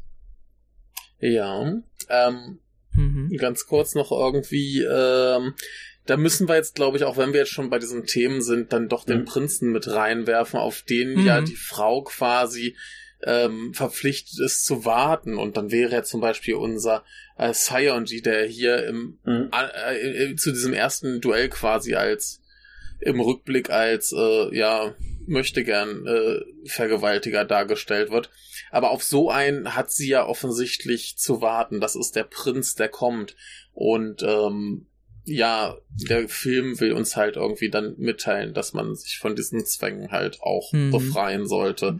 Ne? Und wenn dein Prinz dann halt die Frau ist, dann ist das halt so. Und da sind wir dann eben auch bei dieser Titelverwirrung, wenn wir uns an den japanischen Titel halten, ist halt diese Revolution des Frauenbildes, also oder halt generell Geschlechterbilder viel stärker im Vordergrund, denke ich, als wenn du das äh, Revolutionary Girl machst, was sich dann darauf bezieht, dass Utena vielleicht Mhm. äh, eher ein bisschen das untypische Mädchen ist, aber eigentlich geht es ja wirklich darum, diese Geschlechterrollen Mhm. komplett zu revolutionieren. Und, Genau. und das, das ist auch eine Sache, die, wo, wo ich, ähm, wo, der, wo die Serie noch mal ein bisschen mehr scheint. Die, die, wie wir hatten ja schon gesagt, der Film fokussiert sich sehr stark auf, auf die Beziehung zwischen Himemia und Utena und deren Probleme. Aber besonders im Anime, der ja auch eine sehr viel längere Laufzeit hat, geht es dann auch noch um andere Verhältnisse von Beziehungen und Geschlechterrollen. Mhm. Wir haben da ja zum Beispiel die, die Geschichte mit Judy und ihrer Freundin und diesen, diesen Love Triangle. Oder die, die Inzestbeziehung zwischen, ähm, zwischen Nanami und, und Toga. Und, und besonders später haben wir diese sehr stark homoerotischen Vibes auch zwischen männlichen Figuren mit Sayonji, Mhm. Toga und Mhm. dem Präsidenten, dessen Name mir gerade nicht einfällt. Mhm. Falls- Ja. Cool. Ja, falls, falls, ja, das hat jetzt Michael nicht gesehen, Akio. aber Meinst ja, du? aber da sollte so sich ja ähm, Robert noch dran erinnern. Genau. Ja, Äh, ich wollte auch noch aber- mal in dem Kontext ja. sagen, also wir haben jetzt Mhm. eben über diese Überwindung geredet, aber worauf ich auch noch so ein bisschen hinaus wollte, ist, es ist ja letztendlich eine Coming-of-Age-Story, in der es darum geht, sich eben Das die auch, ja. falschen Bilder, die wir, also das ist ja die Sache, Mhm. Märchen, äh, also klar, die ursprünglichen Märchen sind oft brutal, die Grimmschen sind brutal und eigentlich nicht für Kinder geeignet, aber Märchen sind ja normalerweise was, was man Kindern erzählt und es geht irgendwie Mhm. um sich so die falschen Bilder, die man einem in der Jugend vermittelt werden, hinwegzusetzen und sich quasi eine eigene Welt zu erschließen. Äh, Mhm. äh, und das probieren halt in der Serie äh, alle Figuren äh, auf irgendeine Art und Mhm. Weise, scheitern da dran. Äh, und in dem Film schaffen es eben die beiden Protagonistinnen gemeinsam zu entkommen, eben aus dieser, ja, aus dieser äh, Fantasiewelt dieser schulischen Institution, die sie, die ihnen nicht ermöglicht, äh, die Menschen zu sein, die sie gerne sein wollen. Ja. Ja. äh, und da, da, da möchte ich gerade nur noch mal kurz den Vergleich eben zu äh, Evangelion machen. Letztendlich ist halt, was mhm. Utena macht, nämlich genauso wie es bei Evangelion der Fall ist, eigentlich ultra simpel. Nur das mhm. Ganze ist halt durch Ästhetik und Terminologie und halt, also hier in Utena wahrscheinlich noch mal mehr, würde ich sogar behaupten, eben durch diese symbolischen Dinge, also äh, mhm. äh, es gibt halt, äh, also äh, Utena ist auch so eine Serie, wo sich, glaube ich, sehr, sehr viele Leute total falsche Gedanken über alle möglichen Details machen. Ja, was bedeutet denn hm. jetzt das und das exakt? Ähm, und so weiter. Ja. Ich, ich, weiß, sehr oft wird sich darauf fokussiert, äh, die Rosen, die eben oft auf, äh, auftauchen, die haben verschiedene Farben und dann wieder auf die Farbsymbolik und das, das steht dann für diese, diesen Eindruck, dieses Gefühl ähm, hm. und so weiter. Und das ist halt eigentlich totaler, also klar, du kannst daran irgendwie was mit den Szenen, aber so der grobe, der allgemeine Punkt, den diese Geschichte versucht zu machen, ist unfassbar einfach. Genauso wie ja. Neon ja. Evangelion ist es eine Coming-of-Age-Geschichte, mhm. ähm, in dem es halt eher um persönliche äh, Stakes geht, als halt tatsächlich um diese, ja, Kämpfe. Äh, ja, ich, ich, ich die glaube, halt dann dieser, symbolisch dieser, dafür stehen, genau. Dieser Film war schon eher an den, an den letzten Folgen der Evangelion-Serie mhm. so angelehnt, stilistisch, als jetzt wirklich äh, die Kampfgeschichten. Also klar, die gibt's hier halt auch, da gibt diese zwei Duelle, aber eigentlich sind die kaum existent, die sind halt nur wichtig jetzt für die Geschichte, aber eigentlich ist das jetzt kein, kein großes Action-Ding, abgesehen vom Finale. aber dieses Finale ist sowieso nochmal eine, eine Geschichte für sich, da müssen wir nachher drüber reden. Ähm, ja, aber, aber im Prinzip äh, wird, es wird relativ schnell klar, dass das keine in dem Sinne reale Welt ist, sondern quasi eine symbolische Darstellung ihrer Gefühlswelt und ähm, ja, wie du, wie du auch schon sagtest, da, da wird es garantiert Leute geben, die sich da über jedes Detail mhm. Gedanken machen, weil alles irgendwie voller äh, Symbole ist und ganz viel Auslassung. Das ist ja, glaube ich, der, der Geniestreich, den Evangelium gemacht hat, einfach die mhm. Auslassung. Mhm. Ne, wo dann ganz viele Leute da sitzen und, oh mein Gott, das äh, kriege ich nie hin, aber die, die, die Botschaft ist total simpel, dem, dem Ganzen zu folgen ist super simpel. Ähm, hier dachte ich mir auch erstmal, oh mein Gott, was habe ich da eigentlich gerade gesehen? Aber die Botschaft war klar. Die versteht man mhm. ohne Probleme. Ja. ja. Gegen Ende des Films äh, gab es auch einen Satz, den habe ich hier extra aufgeschrieben gehabt, passt ganz ja. gut zu diesem Geschlechterrollen-Thematik, die wir gerade hatten. So, we now headed into a world without roads. Das, das ist ja. im, generell im letzten Gespräch, dass die, die, die Road ist immer etwas, was, was sich wiederholt. Und genau. das ist ja sehr offensichtlich eine, quasi eine Analogie für das Ausbrechen aus, aus den vorgeschriebenen Rollen der Geschlechter, die, die ja, man, man, ja, man kommt von den ausgetretenen Faden ab genau. ins Neuland und äh, ja. Also es, es ist eigentlich, wirkt das, das ist eine eine sehr, sehr simple Metapher. Also wer das nicht mhm. versteht oder sieht, oh mein Gott, habt ihr den Film gesehen?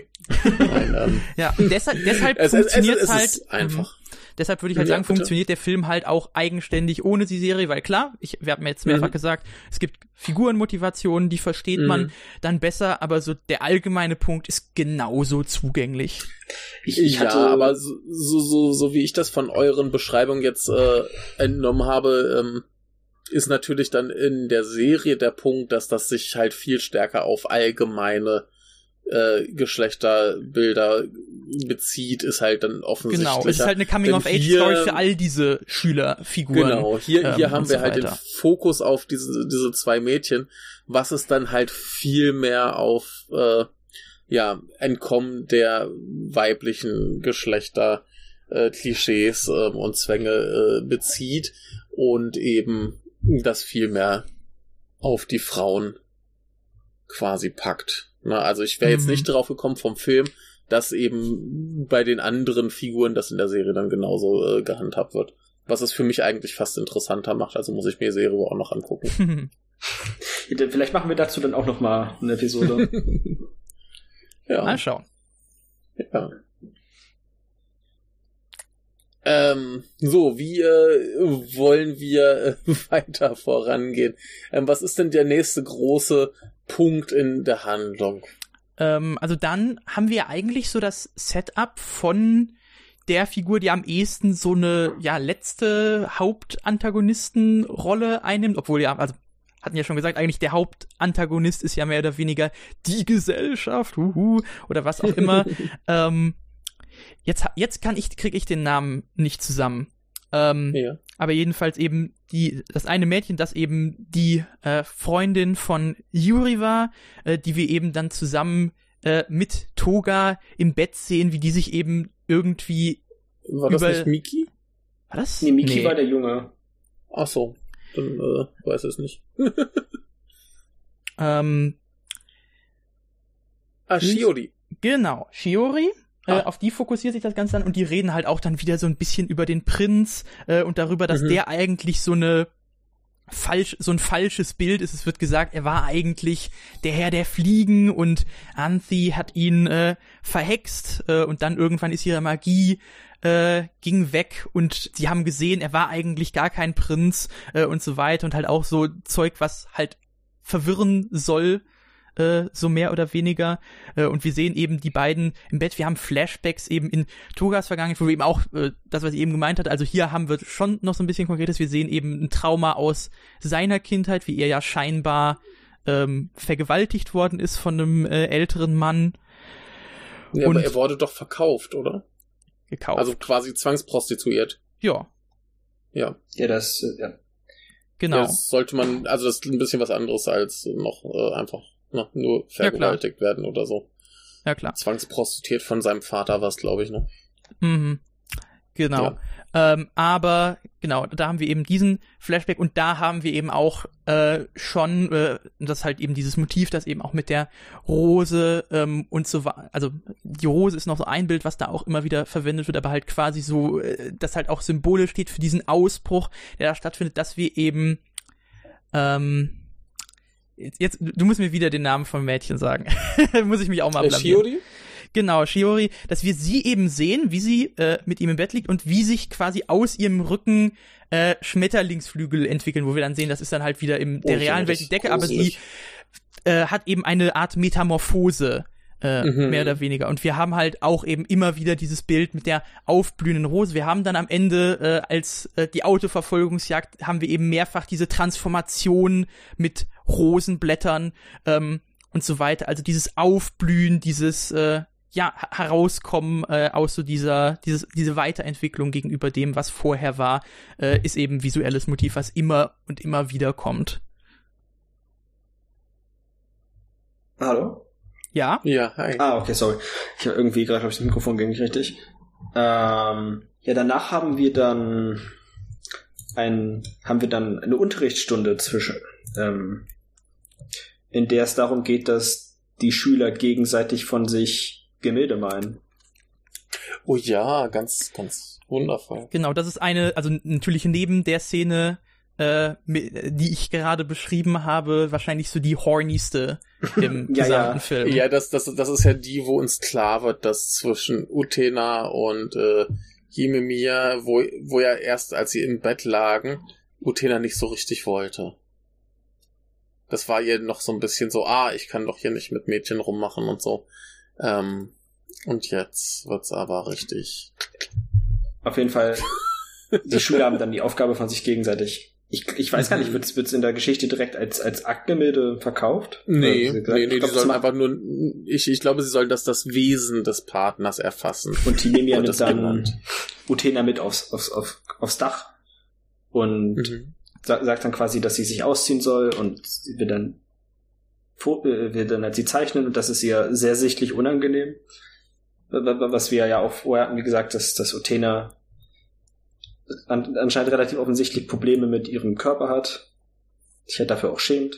Und natürlich dann dazu zusätzlich dieses, diese sexuelle Komponente zwischen den beiden, das ist auch nochmal verstärkt. Ja. Und dann, dann hattest du auch die, das, die eine Dialogzeile, wo, wo sie quasi sagt, dass sie es unfair findet, dass sie die einzige ist, die nackt sein muss und darauf zieht sich dann die mir auch aus. Und wir sehen das Loch in ihrem Herz. Ja, genau, wir sehen das Loch in ihrem genau. Brust. Und, und wir sehen ja die anderen Gemälde von ihr, also die von ihr gemalt wurden, was ja auch so ein bisschen suggeriert, dass das äh, eventuell so eine Art, äh, naja, zumindest ein sich sehr oft wiederholendes Ding ist, dass sie da quasi mit jedem mhm. ihrer äh, äh, ja, Herren quasi hingeht und jeder von ihr ein Bild malt und die sind teilweise ganz schön gruselig. Ja, sehr grotesk ähm, gebildet. Ja, und äh, jetzt könnte man natürlich auch meinen, dass das Ganze irgendwie schon fast so was Zeitschleifenartiges hat, was er da ja, klar. reinspielen würde, wenn wir jetzt sagen, der Anime erzählt quasi die gleiche Geschichte ein bisschen anders und das mhm. hier äh, wir hat gleiche Wir hatten dann ja auch diesen einen Shot auf, auf diese, quasi auf all diese Bilder als, als nebeneinander, mhm. als eine Art Collage, die sich dann auch verändern mhm. zu einem Bild von Himemiya, die mhm. in, in, mit, irgendwie mit einer schwarzen Augenbinde da liegt und quasi schon fast gefesselt dort posiert. Mhm. Ja, ja. kann man vielleicht gerade mal erklären, äh, woran das liegt? Das ist ja eben auch die Sache, die komplett anders ist hier im Film als im Anime mhm. und die äh, ja auch dann ja eigentlich die Plot-Erklärung ist, warum hier der Film ein gutes Ende hat und der Anime nicht. Nämlich ist es ja so, dass eben, ja, hatten wir schon gesagt, Akio, Himemiyas Bruder, der Chef der Schule, äh, ist halt der in der Serie der Strippenzieher hinter eben diesen Duellen, äh, der halt dafür sorgt, dass das stattfindet, aber dass sich halt letztendlich doch irgendwie nichts ändern kann, dass das halt nur immer mhm. so ein Hin und Her und dann wird irgendwie dieser Zyklus neu gestartet. Im mhm. Film ist Akio tot. Ähm, und das erfahren oh. wir eben durch dieses Video, was von den wie nenne ich sie jetzt, von den Schemen-Mädels, äh, die auch in der Serie immer die wieder vorkommen, die so, genau, die sind, die sind ja so eben so ein bisschen diese vermittelnde Meta-Instanz, äh, die aber eben auch gut für Comedy da, da, Dazu hatte ich nochmal nachgeguckt, und zwar, das wird auch in dem Booklet beschrieben, und zwar sind diese, diese Szenen, die wir halt auch in der Serie eigentlich in jeder Folge haben, zu diesen beiden Mädchen, die sind sehr stark von, von Schattentheater inspiriert. Mhm. mhm. Na klar, ergibt Sinn. ja. Ähm, genau, also, aber. Die sind super lustig. Ich finde die toll. Wenn du, wenn du die voll findest, dann solltest du auf jeden Fall den Anime gucken. Ja, also das ist auch eines der sich immer wiederholenden Elemente mhm. äh, im Anime. Sehr gut. Genau. Äh, aber jedenfalls, die zeigen dann halt ein Video, äh, das dann sogar auch diesen schönen äh, alten Fernseherfilter äh, drüber hat. Und in dem ja. sehen wir eben wie, äh, das was eben auch schon in der Serie passierte, dass eben Akio Anthi immer wieder missbraucht hat. Also wir sehen einen Versuch, wie er versucht, sie zu missbrauchen, wie er sie missbraucht und äh, wie sie aber dann irgendwie, also er betäubt sie, aber sie äh, verliert nicht ihr Bewusstsein. Sie ja. ist, sie, sie lässt das einfach mit sich machen. Und er erkennt das dann irgendwann und verliert darüber den Verstand und stürzt sich aus dem Fenster. Beziehungsweise er, er mhm. dann, dann sticht er sie ihm in die Brust, deshalb hat sie da das Loch, und dann äh, fällt er aus dem Fenster und stirbt. Äh, und sie hatten, und er kam eben dem ganzen Film, außer in der ersten Szene, da sieht man ihn ganz kurz äh, neben ihr stehen, äh, oben im Turm. Äh, mhm. Ja, war er unter der Erde, den ganzen Film. Oh. Und dadurch, dass er jetzt eben nicht mehr diese Machenschaften, diese Erneuerung kontrolliert, ist es den beiden eben möglich, äh, auszubrechen. Das ist halt so die Handlungsrechtfertigung, äh, diese direkte und halt natürlich dadurch, dass halt eben nicht mehr dieser Missbrauch, diese Kontrolle natürlich über dieses äh, äh, falsche System stattfindet, äh, so auf ja. der metaphorischen Ebene allgemein. Genau. Die, dieser Missbrauch mit dem Betäubungsmittel, der ist ja auch etwas, was, was relativ stark impliziert immer wieder passiert ist zwischen, mhm. also er hat das ja mhm. anscheinend ja. wirklich oft gemacht und sie und hat dann auch hat sich dann auch gefragt, ob sie jedes Mal irgendwie bei Bewusstsein war, wenn er das getan hat und ja. ja, mhm. ob sie sich quasi schlafend gestellt hat. Und mhm. sie sagt ja noch, ja, du bist, du bist doch mein Prinz, du kannst machen, was du willst. Was, was und, er, und er kommt gar nicht mit, mit dieser, ja. mit, wie, wie soll man das beschreiben? Mit, mit, äh, äh, nicht unbedingt mit der, ach, fuck. Es ist, er kommt nicht damit klar, wie, wie, wie, wie er da, wie er quasi gesehen wird und es scheint mhm. ihm nicht wirklich zu gefallen, wie sie auf ihn blickt und dass sie mhm. versucht halt dieser, dieser, ähm, quasi Prinz in schillernder Rüstung zu sein. Hat immer diesen, hm. diesen Eindruck versucht zu vermitteln und jetzt realisiert er halt in dem Moment, dass diese quasi seine dunkle Seite, die er immer versucht hat zu verstecken, eigentlich die ganze Zeit für Himemia sichtbar war. Das, glaube ich, war auch so einer der Gründe, warum er dann sich auch aus dem Fenster geschmissen hat. Ich weiß nicht, wie ihr dazu steht. Ja,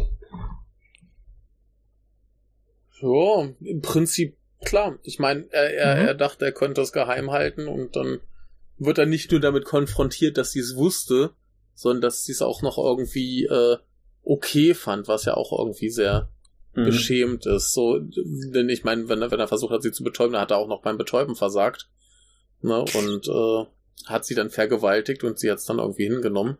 Ähm, ja, das ist halt ein ganz armes Würstchen, der Typ. Ja, wie gesagt, das, das hatte ich äh, ja schon vorher relativ früh angemerkt. Das ist halt ein Mhm. großer Unterschied, den wir haben zwischen Hm. der Version von ihm im Film und der Version Mhm. von ihm im, in der Serie. Ja, da ist er Serie voll der Chat. Ja, der ist ja, der, der, der, so kann man das eigentlich beschreiben. Er ist, Oder der, er der Sigma-Mail. er ist, er ist wirklich so dieser, der, dieser sehr typische Womanizer, sehr beliebt bei Männern und Mhm. Frauen, erfolgreich, gut aussehend. Er schafft es Mhm. dann auch später. Ähm, das nehme ich jetzt vorweg, in, in der Geschichte von Utena auch quasi Utena rumzukriegen. Mhm. Mhm. Und Fahren sie dann Auto zusammen? bis, bis, bis, bis, bis zum Ende des, des Anime verliert er auch eigentlich nie seine Fassung, ist immer dieser sehr co- coole Dude, der ja halt irgendwie diese Schule leitet und den alle lieben. Und das haben Jo. wir halt in, ganz klar in der Serie nicht. Jo. Äh, in dem Film. Im Film. Der, Ja. der wurde auch anders dargestellt. Du hattest ja, du hast ja zwei Darstellungen von ihm in der Serie. Einmal seine Mhm. jüngere Version, die sehr viel androgyner, beziehungsweise femininer ist. Mhm. Und dann die quasi richtige Darstellung von ihm als Mann, der wirklich Mhm. sehr, sehr breit gebaut ist, muskulös. Und im Film hat es das ja nicht. Da war er ja wieder in dieser sehr Mhm. androgynen Form die ganze Zeit. Ja, So. genau. Ja, aber dann haben wir im Prinzip dieses äh, Ding geklärt, das große Skandalvideo, was ich äh, sehr, sehr schön fand, dass die es auch mit so hatten. Ja. Also Ja, ja, ich, aber ich, dann- ich, die, diese Ja, Fake-Aufnahme, das möchte ich anmerken, die fand ich, ich weiß nicht, ich glaube, Jojo fand die wahrscheinlich sehr lustig. Mhm. Ich, ich, ich habe das, habe ich noch nicht erwähnt, ich bin, ich bin kein sonderlich großer Fan der Comedy-Nutene, leider. Ich finde die jetzt nicht so lustig. Oh. Deswegen war die Szene für mich auch irgendwie nicht so super, weil, weil es halt eigentlich wirklich nochmal jedes, alles vorkommt, was in Nutena an Comedy passiert ist. Du, hast- du hast diese, du hast diese drei Comic Relief Charaktere, die irgendwie identisch aussehen mit den Brillen, die dann aber als Mhm. Elefanten auftauchen, was eine Genau. Referenz zu einer anderen Folge. Wo Elefanten surfen. Ja. Geil. Und dann halt hier, hier ähm, Nanami, die zu Kuh wird. Ja, ich, die ich, dann eine bin, ich, ich bin jetzt äh, voll heiß auf die Serie. Und da, da, da möchte ich, das möchte ich vielleicht nochmal in dem Podcast anmerken. Und zwar, ich, ich, ich finde die Comedy primär eigentlich ziemlich unlustig. Aber was ich besonders schade daran finde, ist, dass die meisten Comedy-Episoden halt irgendwie trotzdem noch eine, also heißt schade, aber dass ich die ja nicht so appreciaten kann, ähm, dass die meisten Comedy-Episoden halt noch bisschen mehr zu sich haben, als einfach nur Comedy zu sein. Hm. In den meisten Fällen ist es halt schon nochmal relevant, besonders für die Figur von Nanami, also beziehungsweise für ihren Charakter. Das spielt eine Folge, in der sie glaubt, dass Frauen Eier legen. Sie war auch sehr gut. Die sich dann halt mit gesehen. Die, die, die dann auch so ein bisschen, nochmal ein bisschen stark, stärker auf dieses ganze Coming-of-Age-Ding eingeht Mhm. und Sexualität. Ja. Also, Mhm. wenn man die, wenn man das lustig findet, Serie definitiv. Ja, Gucken. also müssen, ich, ich, ich schaue mir die mal an. Vielleicht äh, unterhält das mich sehr gut. Ja. Ich bin äh, sehr gespannt. Aber äh, Wollen wir ja, über dann Autos sind reden? Wir aber, ja, ich wollte gerade sagen, da sind wir doch eigentlich schon gerade dann beim großen Finale und ich, ich, ich muss das, ich muss das kurz ausführen, weil es mich so umgehauen hat. So dieses ähm, quasi Utena sagt, ey, hier, hier mir, lass uns in die äh, Welt nach draußen gehen und äh, will sie da wegholen und dann kommt plötzlich dieser komische äh, Autowaschstraßenblob und wischt sie da rein und sie verwandelt sich in ein beschissenes Sportauto. Ja, das ist, das ist, das ist, das ist eine Sache, die, die ich, die ich finde, die, es ist, es die, ist die Utena wirklich, wirklich gut macht. Und zwar, ab, also wie, wenn du die Comedy rauslässt, diese wirklich sehr surreal, absurd aussehenden Szenen. Ich finde, Ja. die sind nie Ja. wirklich unfreiwillig humoristisch. Die konnte ich alle ziemlich ernst nehmen. Ja, es, es, es, es, ist einfach, also da passt schon alles irgendwie. Auch gerade im Hinblick darauf, dass der Regisseur wohl irgendwie meinte, äh, dass Autofahren halt sowas ist, was Erwachsene machen oder so. Ne? Und mhm. ähm, das, das passt schon irgendwie. Aber es, es kommt halt so, gerade in dem Film, hast du ja überhaupt keine Vorarbeit da, darauf, dass Autos kommen. Genau, also in der Serie das, haben wir auch immer wieder die Wiederholung, dass Akio eben mit ja. seinem geilen Schlitten darum fährt. Ähm, ja. Genau, aber es ist ja auch die Sache so mit dem Auto. Ich, ich meine, also Ikuhara, der Regisseur, hat immer mal gemeint, er war sich selbst nicht so sicher, ob das so eine gute Idee ist und ob er, ob, ob die Szene so gut gefällt. Aber ich finde eben schon, wie, wie du es eben gesagt hast, hier so das Autofahren irgendwie so als etwas mhm. Symbolisches, das, was die coolen mhm. Erwachsenen machen, das, was in irgendeiner Art und Weise Erwachsensein so definiert, natürlich auch für Kinder, in, ja. in Kinderaugen ähm, und so weiter, äh, ist das schon, äh, ergibt das schon alles Sinn, ja. Und da sind zwei Sachen, die ich ganz besonders toll dran finde. Ähm, erstens ähm, ist es, dass das Utena quasi fürs Finale komplett rausgenommen wird. Sie ist komplett passiv, sie ist ein Auto. Genau, wir haben einen ja. Wechsel eben der Rollen, wie sie eigentlich genau. in der Serie sind. Und jetzt muss, muss, muss äh, Himemia, die ja vorher immer die passive war, sie muss da jetzt quasi das Auto fahren. Sie muss den Schlüssel reinstecken und los. Oh. Also sie penetriert jetzt quasi genau. Utena endlich. Und das Auto ja, sieht auch ne? aus wie ein Penis. Ha.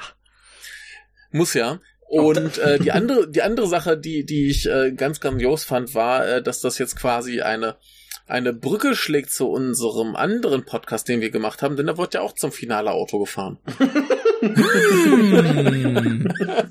wir schaffen quasi den Sprung zu Neo Yokio, was ja, ja dann die, irgendwie die, auch Referenten zu End of Evangelion hatte. Also es ist alles ein dicker Klumpen, Utena Evangelion und Neo Yokio.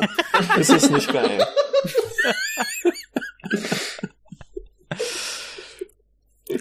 Schön gesagt. Ja. Und äh, genau, das große Finale. Sie fahren quasi aus dieser Schule raus. Es kommen äh, Autos, die sie verfolgen.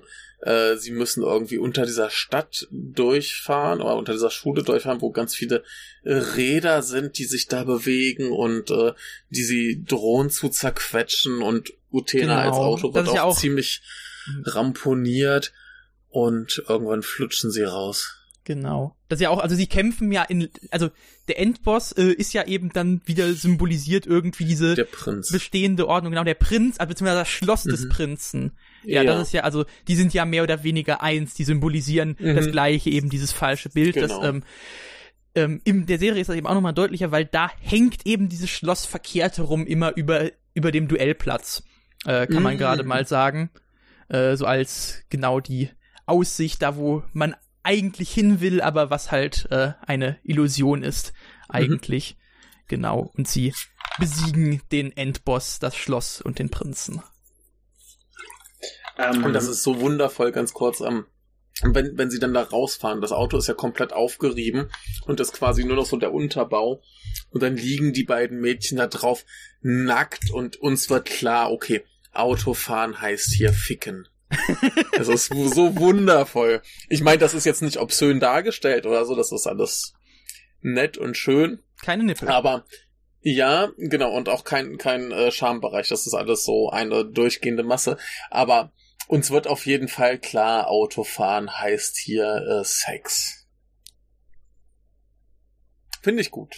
Ja. Ähm, was, Sie bumsen ein, sich in die Freiheit. Eine Szene, die wir tatsächlich vergessen hatten, die, die ich, ja, die, die, jetzt nicht super relevant war, aber die ich persönlich sehr, sehr mochte, äh, ja. das ist die Szene mit, mit, mit Toga und als wir erfahren, dass er tot ist. Ach ja, dann, die, die, war, die war toll, ja. Ja, ja wir, wir kommen dann, wir haben dann diesen Raum, der, der offensichtlich aus, also auch aus der TV-Serie, den wir aus der TV-Serie kennen, wo verschiedene Schüler in, in der Mitte des Animes immer hingehen in, in diesen Fahrstuhl, dann über ihre Probleme reden und quasi immer sich dazu verleiten lassen, immer tiefer in ihre negativen Emotionen reinzugehen und bis auf, bis auf einen Schüler, der, bei dem ist das nicht so. Und dann halt quasi korrumpiert werden und dann gegen Utena kämpfen. Hier haben wir halt Utena noch in diesen Raum gehen und diesen Fahrstuhl und sie trifft dann auf Toga.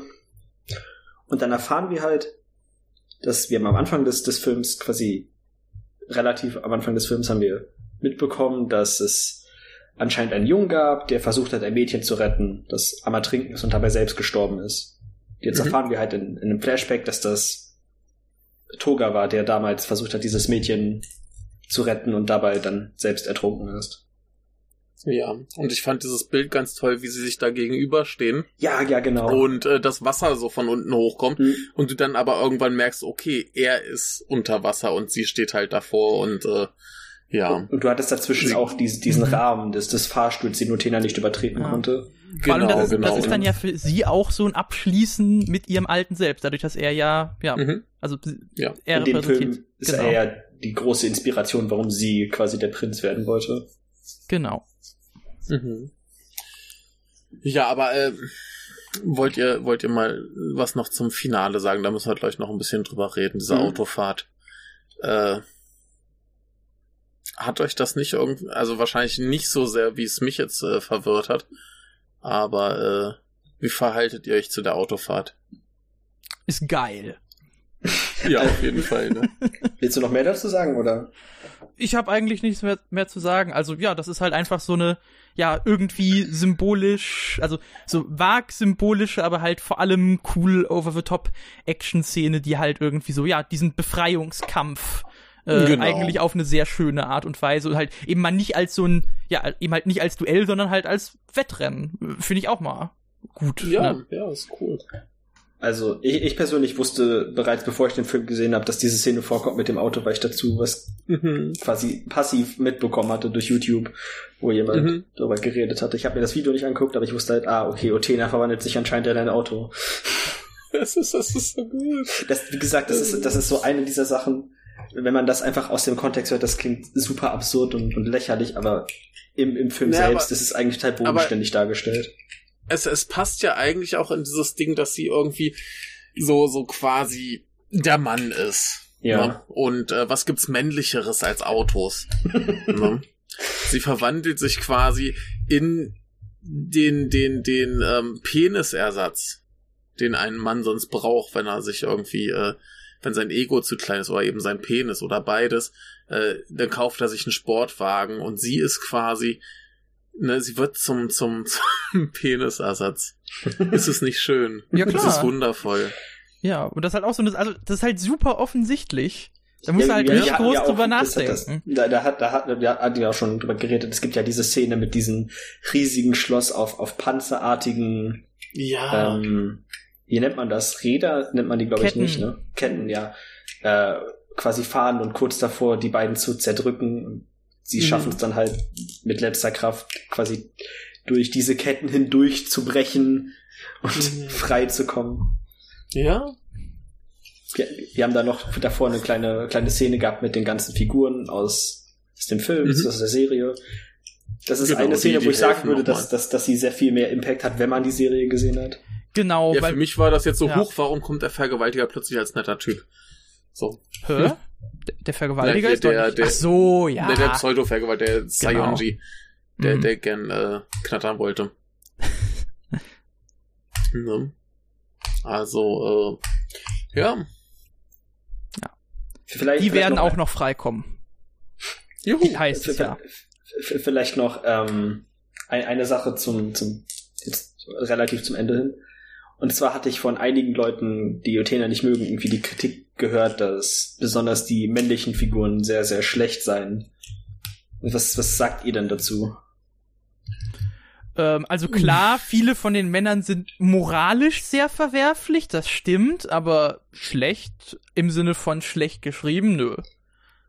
Ja, würde ich auch sagen. Ich hatte, ich hatte immer das Gefühl, dass, dass Leute, die das irgendwie sagen und dann halt oh, die sind schlecht, weil sie sich irgendwie wie, wie Arschlöcher verhalten, nicht wirklich verstanden haben, worum es um Nutena geht, weil es ist halt, ja, klar. das ist halt so ein bisschen der Punkt von Nutena, dieses sehr toxisch maskuline Männerbild ja, halt auch zu kritisieren. Ja. Aber abgesehen davon, ähm, also ich, ich kann ja jetzt nur über den Film reden, mhm. aber da haben wir, glaube ich, bei allen Figuren so mehr oder weniger ein paar gute und ein paar schlechte Seiten. Und ihr habt es ja auch schon gesagt, ähm, der Film fokussiert, fokussiert sich eben eher darauf zu zeigen, dass quasi jeder irgendwie einen psychischen Schaden hier hat und ein Trauma oder was auch immer. Und ähm, ich weiß nicht, ich, ich finde das total legitim, dass man eben die äh, männlichen Figuren dann so zeichnet, zumal ja, wenn wir diesen Bezug haben, dass es ja eigentlich auch auf generelle Geschlechterbilder äh, geht. Da haben wir hier auch das Ding, der, der Prinz vergewaltigt sie, nachdem er sie betäubt hat. Ähm, könnte man ja auch so sehen, das ist irgendwie ein Zwang, den er hat und er will es ja offensichtlich, oder er findet es zumindest offensichtlich nicht gut, weil er sich, wenn es rauskommt, dann plötzlich umbringt.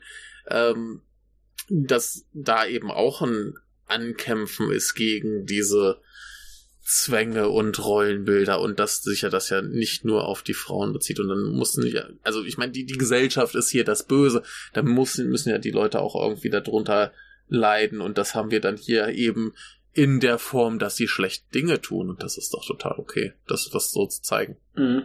Ja, gut. Na, die, die Gesellschaft zwingt dich quasi dazu, sich so zu verhalten, so der Gesellschaft konform und wenn das halt scheiße ist, dann benimmst du dich eben scheiße. So, wenn du dich dem nicht widersetzen kannst. Ich weiß nicht, ich finde das jetzt. Ja, wenn du traumatisiert Grund, bist dass, und so weiter. Ja. Klar, wenn du die ganze Zeit darauf konditioniert bist, was willst ja, du machen? Eben. Eben. Das gehört sich so, dass du äh, da quasi um die Frau kämpfst und wenn du sie hast, dann kannst du mit der machen, was du willst. Mhm. Und dann musst du eben auch da so Sachen machen.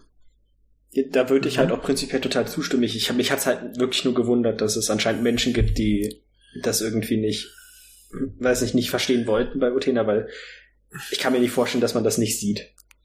Naja, Michael aber ich meine, sagt dir einfach immer, es sind oft sind Leute einfach zu blöd. Es ist wirklich oft so. Und ich meine, wir, wir sehen es jeden Tag im Internet, äh, wie viele Leute dagegen ankämpfen irgendwie. Äh, oh Gott, äh, da, da gibt's ähm, einen auf, auf Twitter, einen Account, der heißt Unseen Japan, der halt immer sehr feministische Tweets von Japanerinnen übersetzt. Und der ist eben auch immer dabei, zu zeigen, wie äh, politisch teilweise Anime und so weiter, sondern kommen halt immer die ganzen Fans und sagen, nein, Anime ist total unpolitisch und das geht doch nicht, da kannst du doch nicht hier irgendwelche äh, äh, äh Sachen rein interpretieren, die es gar nicht gibt. Und ich glaube, so wird das hier dann auch gesehen, dass das wird dann nee, das, das geht ja nicht, dass, dass, dass, dass so ein Anime das äh, Gesellschaftsbild kritisiert und anprangert und verändern will. Stell dir mal vor, du würdest diese Geschlechterrollen revolutionieren. Wo kämen wir denn dahin? Das geht doch nicht. Also gibt es etliche Leute, die da, glaube ich, überhaupt nicht drauf klarkommen. Ja, offensichtlich. ja, also, ne? Ja, wobei ich, mich, wobei ich mich auch frage, es gibt doch garantiert Leute, die leugnen, dass es gibt doch garantiert Leute, die leugnen, dass Athena, äh, Athena, äh, Utena politisch Athena. ist. Natürlich.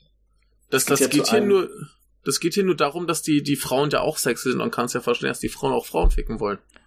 Ja, ne? Also ich, ich, ich, ich will, ich will jetzt auch nicht zu lange darauf rumhacken, aber nur, ja. kurz zum Abschluss. Ich hatte ja, da bitte. halt, es gibt da ja diese, diese relativ, ich werde jetzt nicht quoten, also es gibt halt diese relativ berühmten quasi selben Phrasen, die ich immer wieder von solchen Leuten sehe, mhm. die dann darüber reden, dass Anime nichts weiter ist als ein äh, quasi ein Escapism aus der realen ja. Welt und ja, auch als solcher betrachtet werden sollten und es geht ja. um Spaß und nicht um Politik ja. und ja. Genau. Äh, der, der, der, äh, dieser Anime hat nichts auszusagen über die reale Welt. Das ist nur Flucht vor genau. der Realität. Genau. Aber Kunst, eigentlich, Kunst warte hat mal. nichts mit der Wirklichkeit zu tun. Nie. Ja, Moment, aber im Film flüchten sie doch aus der Fantasie. ich glaube, deshalb kommen die nicht drauf, klar.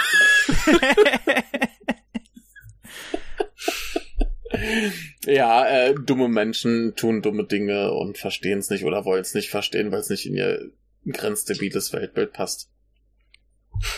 Ich, ich, ich, das hatte ich noch nicht angemerkt. Ich hatte noch mal ein bisschen vor dem Podcast was nach ein bisschen gelesen gehabt, was zu, besonders noch mal ein paar Statements von Ikuhara selbst zu dem ja. Film.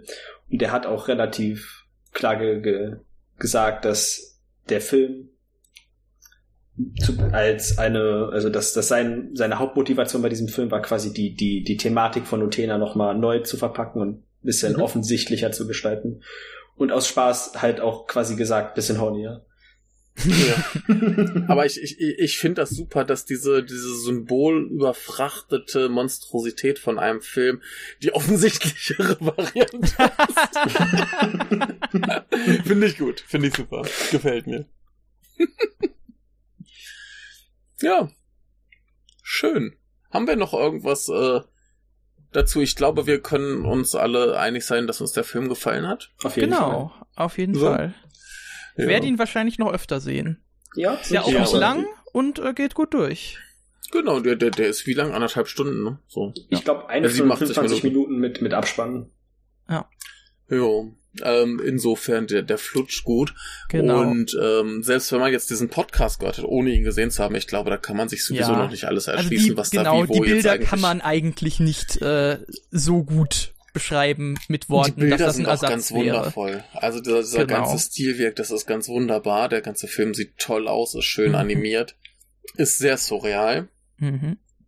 und äh, Ja. ein Fest.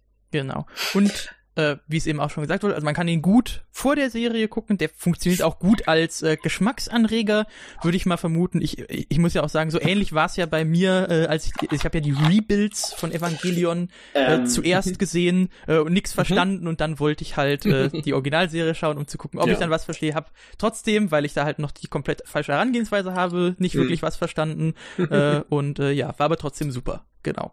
Sehr gut. Zu, zu den Rebuild-Filmen fällt mir noch eine Sache ein. Ich weiß nicht, hattet ihr den Tweet gesehen, den ich dazu gepostet Ja, hatte ich. Aber du kannst es gerade gern nochmal äh, Also diese ich, das Parallele ist mir, das ist mir aufzeigen. damals aufgefallen. Damals ist jetzt so ein paar Wochen her ist, aber ich hatte Utena beendet und ist halt in der letzten Folge, letzten paar Minuten aufgefallen, dass das visuell sehr ähnlich ist Mhm. zu, zu dem Evangelion Rebuild-Film, den ich äh, ein gutes Stück früher gesehen habe, als ich ja, 15 war oder so 16. Ja. Und ich- Von ich wann find- ist denn der, der, der Rebuild-Film? Von wann ist denn der? Äh, Der muss ja nach Utena gekommen sein, oder? der, ja, auf jeden Fall. Der kam, der kam ja in den Ja. 2010ern raus. Das heißt, dann hat quasi Utena Evangelion kopiert und Evangelion hat Utena Ich, wür- ich kopiert. würde es nicht als Kopie Ja, bezeichnen. ich- ich das, würde das, ist schon nämlich, das kommt nämlich das Interessante. Ich habe da, vielleicht, das ist die sinnvollste und ohne Stottern Aussage, die ich hier, die ich hier tätigen werde. Ich habe das mal ein bisschen dann damit, ich habe das mal, ja, gut. Ich habe das miteinander mal verglichen und das ist eigentlich Mhm. ganz interessant. Und zwar, ich hatte- ich hatte, wie gesagt, diese vier Screenshots dazu gepostet. Das war so die quasi visuell identische Szene zwischen den beiden Sachen. Aber Ja. prinzipiell sind die Szenen, also es ist von beiden Serien, also vom Film und von der Serie das Ende. Und die überschneiden sich halt in einigen Punkten und widersprechen sich gleichzeitig, aber selbst dadurch quasi Überschneidungen entstehen. Mhm. Ähm, und zwar bei, bei beiden Szenen diese, diese Anfangssequenz, wo Shinji halt versucht, diesen Engelchor aufzubrechen und Utena diesen Sarg mit so Mhm. ziemlich allem, was sie physisch aufzubieten haben. Und dann schaffen sie es halt und wir sehen dann, wir sehen dann jetzt jeweils Rei und oder Himimia in ihrem äh, in diesem Chor oder Sarg liegen, beide zusammen quasi zusammengekauert in der Ecke, relativ emotionslos und der Protagonist der, der jeweiligen Show halt emotio sehr emotional aufgeladen schreit, äh, dass, dass sie die Hand ergreifen soll, um sich zu befreien. Und hier, hier kommt halt der Unterschied, und zwar in Evangelion schafft Shinji es, quasi Rei aus diesem Kern zu befreien Mhm. und an seine Seite zu ziehen. Äh, Utena Anime passiert das nicht. Du, du hast dann die Szene, wie, wie Himemiya aus Utenas Hand glitscht und dann in quasi diese Boden, diesen bodenlosen Himmel, was auch immer fällt. Und, und da kommt halt das Interessante, finde ich. Und zwar, was danach passiert in beiden Geschichten. Ich weiß, ihr habt, habt ihr beide Evangelion 3 gesehen? Ja, habe ich. Ja, ist lange her, aber Wir, ja. wir erfahren dann ja am Anfang von 3, dass quasi die Bemühungen von Shinji nicht wirklich irgendwas gebracht haben und Ray an dem Tag gestorben ist, quasi mit Einheit 1 verschmolzen ist. Und, und bei Utena, die es halt eigentlich nicht geschafft hat, ähm, Himemiya zu retten, haben wir dann halt dieses bittersüße Ende, würde ich das nennen, in dem Himemiya es schafft, sich von durch, durch quasi die Anstrengung von Tina selbst aus der toxischen Relationship mit ihrem Bruder zu befreien und sich entscheidet, rauszugehen in die Welt und nach Utena zu suchen. Da- Das fand ich halt interessant, dass quasi diese Szenen ei- einmal tragisch und einmal nicht tragisch enden, aber das Ende Mhm. davon halt genau das Gegenteil ist. Deswegen Mhm. würde ich auch sagen, dass es tatsächlich wahrscheinlich inspiriert worden ist von Utena. Ja, Also klar. Szene. Also, ja, nee, ergibt für mich total Sinn, hätte ich jetzt Ja. gesagt. Da, da hast du auf jeden Fall äh, richtig gedacht, würde ich sagen. ja, klingt da gut. habe ich gesehen und nicht nur geschaut. Oh! Jetzt, jetzt muss die Folge aber aufhören, wenn du das gesagt hast. Ja, genau. Aber ich glaube, wir haben auch sonst nix mehr, oder? Nee, eigentlich nicht. Dann Dicke hätte ich noch Empfehlung. eine Sache. Ja, dicke Empfehlung auf jeden Fall, aber weil wir es, glaube ich, beim letzten Mal nicht hatten und äh, Michael jetzt schon gesagt hat, dass er sowas auf Twitter äh, gepostet hat. Michael, wo findet man dich denn auf Twitter? Äh, Man findet mich auf Twitter unter @lufiamagician. Ich poste üblicherweise eigentlich nur Shitpost und reg mich mal über deutsche Anime-YouTuber auf. Zu Recht. Das ist ja auch schön.